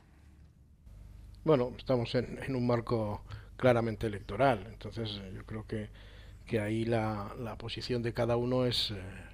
Muy clara y cada uno tiene su relato y todo lo que estamos escuchando y lo que escucharemos hasta el día que tengamos que pasar por las urnas tiene que ver con la consolidación de esos relatos. ¿no? Eh, el Partido Popular, por ejemplo, tiene el discurso de que, puesto que en Madrid eh, se alinean eh, en muchas votaciones Partido Socialista, PNV y EH Bildu, pues que aquí son lo mismo y entonces ellos son la alternativa. Bueno, juega la baza la alternativa el Partido Socialista, N. Cuandueza, pues, ¿qué dice? Pues no, no, a ver, aquí la alternativa real eh, soy yo, eh, porque quiero ser el, que lidere y quiero ser el que mantenga el, modelo. y si no soy yo, ya veis lo que ha pasado, en cuáles son las fórmulas que han, que han pasado en Iruña. Es decir, estos con, con, el voto de, quienes están, o yo por el otro. Bueno, decir que. Y por parte de HB estamos en, las mismas, ¿no? Lógicamente. Eh, eh, Ochandiano es consciente de que para construir un o para consolidar su relato de alternativa eh, también pasa por crear la expectativa de que lo que no va a obtener en solitario, que es una mayoría suficiente, eh, se pueda dar por la vía de, del apoyo de otras fuerzas políticas. Entonces, bueno, eso es, eso es eh, de catón. De hecho, el, el mismo, también el PNV, el, discurso del PNV y el Partido Socialista, en ese sentido, eh, van a orientarse o se están orientando, marcando las distancias, a que, bueno, a que el modelo de estabilidad que ha servido para pasar a través del desierto en los últimos cuatro años, pues debería tener la, la continuidad suficiente para mantener precisamente esa, esa estabilidad. Todo eso son eh, esgrimas dialécticos electorales. Eh, los números dirán lo que tengan que decir y la ciudadanía dirá en las urnas lo que tenga que decir. Yo ahí creo que las amistades y enemistades se, fraguarán y se romperán en función de esos resultados. Sí, eh, y sobre todo yo lo que creo es que mm, eh, cuando se habla de pactos y se habla de expectativas, creo que se intenta generar un caldo de cultivo que realmente en mi opinión no existe, que es, eh, yo creo que le leía esto al compañero Braulio Gómez el otro día, que decía que no hay una expectativa real de cambio porque no existe el clima que abone, digamos, esa, esa posibilidad de cambio. O sea, no hay, eh, no, se, no se aprecia en, en las encuestas, eh, no se aprecia sociológicamente que haya una insatisfacción, un contexto de, de cabreo, de bueno, pues de la gente más bien al contrario, lo que, lo que se ve en las distintas eh, encuestas que se publican es que está razonablemente satisfecha con su situación, digamos, personal, porque así como si preguntas en otros contextos, eh, pues la gente suele decir que, que, el país va muy mal, y, pero que a ellos les va razonablemente bien, pero aquí esos dos indicadores en Euskadi salen bastante parejos, ¿no? Entonces no parece que haya el necesario caldo de cultivo para, mm, para de alguna forma precipitar un cambio. De ahí yo creo también mm, se explica la campaña o el tipo de pre-campaña que estamos viendo, que es mm, muy a medio gas, ¿no? muy con el freno de mano echado. Eh, creo que los únicos que están intentando de alguna forma Em, bueno, pues adelantarse o hacer discursos más, más eh, de fondo son eh, los eh, candidatos de los partidos no nacionalistas, de Andueza y de Andrés, que, sí que están intentando de alguna forma marcar la agenda y adelantarse. Fíjate, hoy en Andueza ha salido ya anticipando el programa electoral del Partido Socialista, que es solo un esbozo, que no está terminado, pero ya se lanza a presentarlo para intentar, mm, bueno, pues marcar un poco por dónde quiere que vayan los debates, el cambio climático, Saquidecha, etcétera, y a Javier de Andrés le vemos igual, ¿no? Eh, metiendo pues el tema del TAB a todas horas, o hoy también de la RGI, porque de alguna forma eh, ellos son los que creen que pueden, digamos, mm, crecer a costa de voto fronterizo que tienen con otras formaciones. Y en cambio, pues eh, yo a, tanto a Ochandiano como a Pradales que han aparecido hoy, teníamos no la entrevista en Euskadi Ratia de Ochandiano, pero ha aparecido poco y Pradales pues apareció en el acto de Renew Europe en Bruselas, pero poco más, a la espera de, de ese, ese acto del Andaco del día 27 porque yo creo que, mm, bueno, mm, prefieren fiar las cosas más a la inercia, ¿no? Eh, y, y no tanto a cometer errores que, digamos que por demérito propio, engorden la bolsa de votantes de, del rival de enfrente. Y como además yo creo que saben que, bueno, pues no en este mm, escaso recorrido que queda temporal hasta las urnas tampoco van a conseguir los índices de notoriedad pública o de conocimiento ciudadano que no tienen, pues están tratando de alguna forma de, de, digamos, de no generar, más que generar adhesiones, no crear rechazos, ¿no? Entonces, por eso, bueno, pues hablan de, como hablaba Ochandiano, de un gobierno una, una gobernanza más inclusiva, como en Navarra, pero claro, es que esto no es Navarra, ¿no? Y aquí, bueno, pues ya se sabe que, que salvo que, ¿no? Mm, o por lo menos eso es lo que, lo que a mí me parece, ¿no? Que salvo que Bildu consiguiera dar la sorpresa y ganar las elecciones y entonces plantear al Partido Socialista mm, un, un ultimátum para que acuerde con ellos, pues eh, lo que parece es que la voluntad es repetir el, pacto que funciona ahora en todas las instituciones entre el Partido Nacionalista Vasco y el, Partido Socialista. Pero ya digo que, es interesante ver cómo mmm, creo que se va a desarrollar más la campaña en un eje de no generar rechazo, más que de crear polémicas que generen adhesiones, pues porque, porque son candidatos muy novedosos y poco rodados que creo que se van a desenvolver por ahí. A mí lo que me llama la atención de lo que ha pasado hoy es que eh, Peyo Chandiano hace unas declaraciones en, en Euskadi y Ratía y no sé si a las ocho y media de la mañana o algo así, y en un acto que se celebra a las diez y media de la mañana, de la mañana también, Eneco Andueza le, le contesta. Eh, no sé si ha sido a preguntas de periodistas o dentro del mismo acto, pero me parece, me parece llamativo. llamativo. Y además, eh, le contesta en un, en un esquema en, el que casi siempre va tiene las de perder.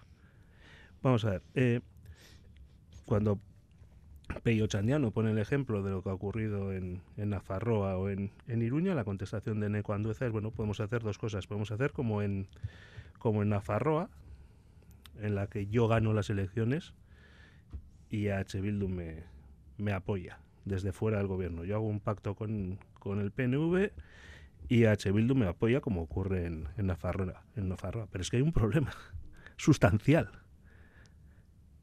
Y es que Neco Andueza ni va a ganar las elecciones, no parece, por lo menos, eh, a tener las encuestas y, del histórico de resultados, ni tampoco va a ser la fuerza, digamos, primera entre las que podría constituir gobierno, como ocurre con María Chivite en, en Nafarroa, ¿no? Es decir, eso no parece, no parece probable. Todos sabemos que Neco Andueza no tiene ningún interés ni ninguna gana de pactar con EH Bildu en caso de, por ejemplo, de que EH Bildu ganara. Eh, todos sabemos que lo que quiere es seguir siendo el coaligado del el PNV, por mucho que él diga que va a ganar y no sé qué historias.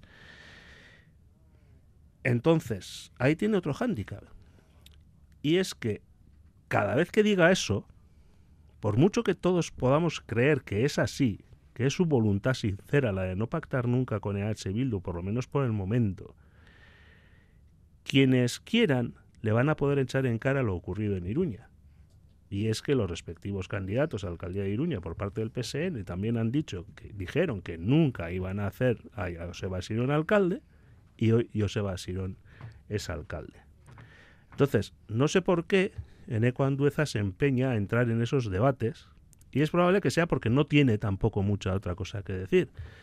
Porque critica al PNV, pero está.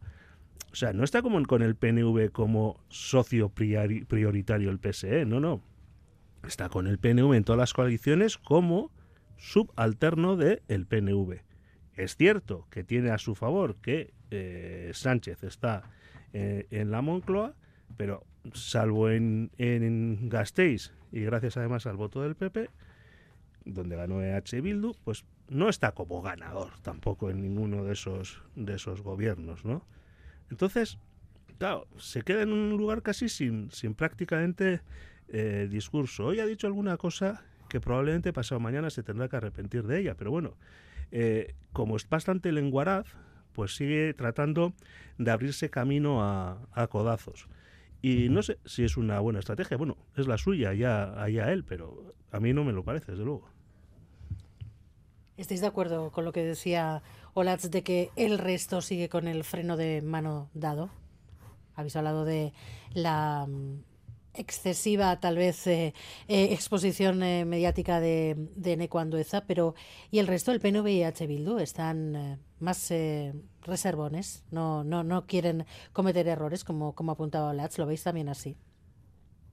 Yo creo que eh, EH Bildu y el PNV tienen una circunstancia especial y es que eh, cuando se habla de candidatos al Endacari, yo creo que todos tenemos en la cabeza que solo uno de ellos es, digamos, bueno, los dos ellos son candidatos al Endacari, pues probablemente es que acabe siendo el Endacari, pues, eh, Imanol Pradales. Pero claro, yo es que cuando veo, no, eh, Javier de Andrés candidato al Endacari, si tiene seis escaños. ¿Cómo que candidato al Endacari? Será cabeza de lista de su, de su partido, pero candidato al Endacari, y ya lo que ocurre en el espacio de la izquierda, donde hay tres candidatos al Endacari, en, un par, en una formación a la que las encuestas le dan entre tres o cuatro candidatos, o sea, entre cuatro, tres o cuatro escaños, ya me parece también todavía más, más asombroso. ¿no? Pero yo creo que es normal que tanto el PNV como H. Bildu, que son las dos fuerzas que están ahí llamadas a, a disputarse el liderazgo, yo creo que con por el momento todavía con eh, el PNV eh, por delante, pues bueno, mantengan cierta prudencia, tampoco pueden ponerse a hablar. Y los demás pues intentan hacer ruido, unos con las cosas que dice Andueza, otro con las cosas que dice, por ejemplo, de Andrés, que nos vuelve a traer el discurso de la RGI, y bueno, pues el, el espacio de la izquierda confederal todavía tratando de encontrarse a sí mismo. Bueno, yo lo que creo es que, desde luego, a, los, uh, los, dos candidatos que hablabais, que, están más discretos, entre comillas, pues es que también les, les marcan sus tiempos, ¿no? Lógicamente. Eh, Ochandiano acaba de ser eh, ratificado como candidato. Entonces, legalmente hasta ahora no lo era, oficialmente no lo era. Desde que ha sido, pues bueno, ya le hemos visto aparecer en los medios, ya lleva lo menos dos un par de un par de entrevistas desde el sábado, ¿no?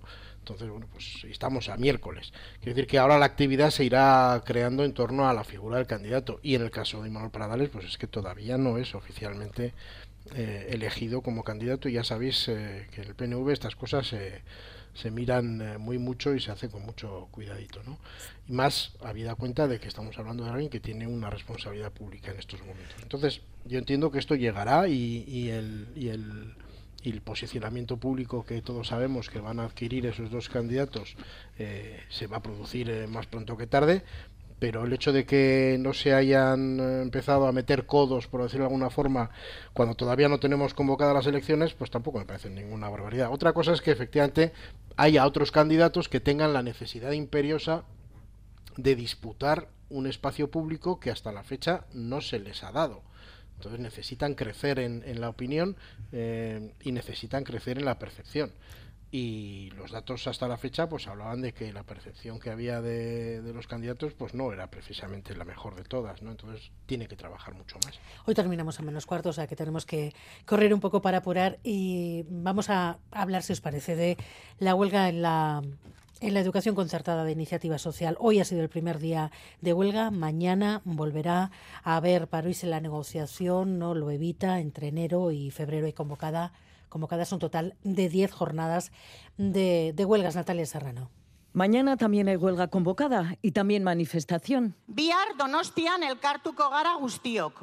Bertan San Hoy en la manifestación de Bilbao hablaban los sindicatos de enfado porque las propuestas de Cristau Escolas ahora no recogen sus peticiones salariales y las otras, menos horas lectivas, garantías laborales, a eso ni se ha entrado. Planteamientos absolutamente insuficientes, tardíos, han generado un enfado entre los trabajadores y las trabajadoras. El dinero y los recursos económicos los tienen, pero no los quieren dedicar para mejorar las condiciones de trabajo. El consejero de Educación animaba al diálogo y al acuerdo. Un solo día para el alumnado es terrible cuando las negociaciones, como ustedes saben, están abiertas. Con las Icastolas ya se ha conseguido un acuerdo y con las mismas condiciones los centros de iniciativa social no han conseguido ese acuerdo. Pero los sindicatos de la concertada de iniciativa social ya han respondido que cada ámbito educativo tiene mesas de negociación diferentes y en el alumnado hay preocupación. La huelga cada vez hay menos horas para prepararte, entonces sí un poco preocupados sí que estamos. Se pierde un poco el ritmo y luego cuando volvemos a clase pues vamos dando las clases más rápido de lo normal. Mañana nueva jornada de huelga mientras la negociación sigue abierta. Bueno, la negociación sigue abierta y la pregunta que dejaba en el aire el consejero Vildarratz, ¿por qué lo que vale para que haya un acuerdo en las Icastolas no vale para, para esta parte de la concertada?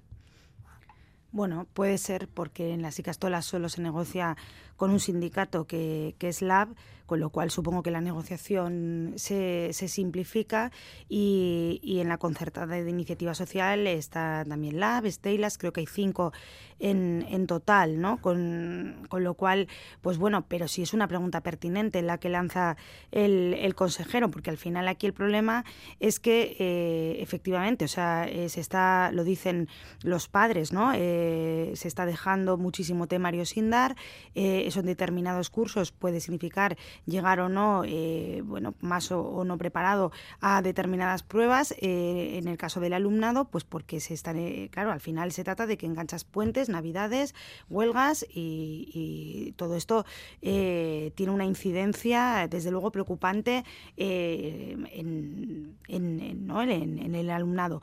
Entonces, yo creo que evidentemente el, hacer un, una presión, una resistencia para conseguir los objetivos que se han planteado en la mesa de negociación, pues está muy bien, ¿no? Y es una estrategia sindical, pero creo que aquí estamos hablando de otras cosas que, que entran en juego y que, bueno, debería verse hasta dónde se tensa la cuerda y sobre todo debería, deberíamos pensar por qué eh, cuando es un sindicato el que negocia es posible el acuerdo y cuando son cinco, pues no.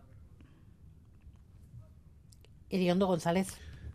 Bueno, yo tengo. Eh, está bien eh, que, nos preguntemos esto, pero eh, ¿desde cuándo lleva las escuelas religiosas sin un convenio? porque si yo no me equivoco, llevan unos años ya, si, desde que eh, acabó el convenio anterior. ¿Por qué no se ha negociado? ¿Por qué eh, hasta hace poco la patronal Cristado Escuela ni siquiera se ha querido eh, sentar a negociar? Puede ser que eso en las, en las Icastolas, por ejemplo, no haya ocurrido, ¿no? Puede ser que la patronal de las Icastolas haya negociado y haya acordado. Sin embargo, lo que sabemos es que antes estuvieron nueve años eh, sin convenio y que ahora llevan unos cuantos también con el, con el convenio. Eh, yo no, sé si los sindicatos de, la enseñanza eh, católica concertada están pidiendo demasiado o poco, pero lo que sé es que están sin convenio. Y unos trabajadores no debieran estar sin, sin convenio. Y que la patronal, durante nueve meses creo que escuché ayer en Radio Euskadi, no ha querido sentarse a negociar. Luego las preguntas igual deben de ser esas, ¿no? ¿Qué le pasa a la, a la patronal de Cristado Escuela que no le pasa a Ostras? Y por cierto, cuando un consejero dice que un solo día sin, sin escuela de los alumnos es terrible, podemos recordar cómo empezó el curso para algunos que no tenían transporte escolar. González. Bueno, a ver, yo creo que hay varios componentes en esto, ¿no? Todos sabemos que, que eh, una parte fundamental de, del coste del, del salario de los eh, profesores eh, llega de los conciertos. No es, no es simplemente una negociación bilateral.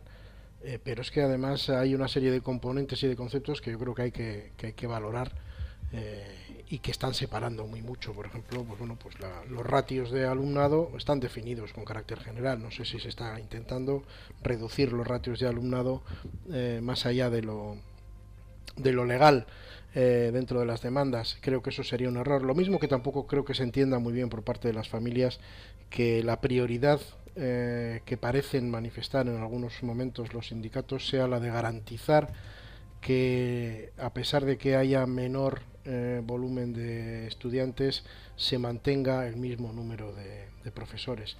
Yo creo que eso tiene que ser razonable si es factible y si no es factible no puede ser un motivo de que se deje sin, sin eh, clase a los alumnos porque sencillamente ahí sí que se estaría tratando de hacer palanca haciendo digamos rehenes a esos chavales de las, de, las prioridades laborales de sus profesores. Pues se nos ha ido el tiempo. Las nueve menos cuarto tenemos que dejar punto al, eh, paso a los deportes porque hoy hay derby, Osasuna Real, derby de Copa. Y tenemos que terminar aquí. Olatz Barriuso, Iñaki González, Iñaki Iriondo, muchísimas gracias. Gerbarte. A todos ustedes también, muchas gracias como siempre por su confianza. Hasta mañana.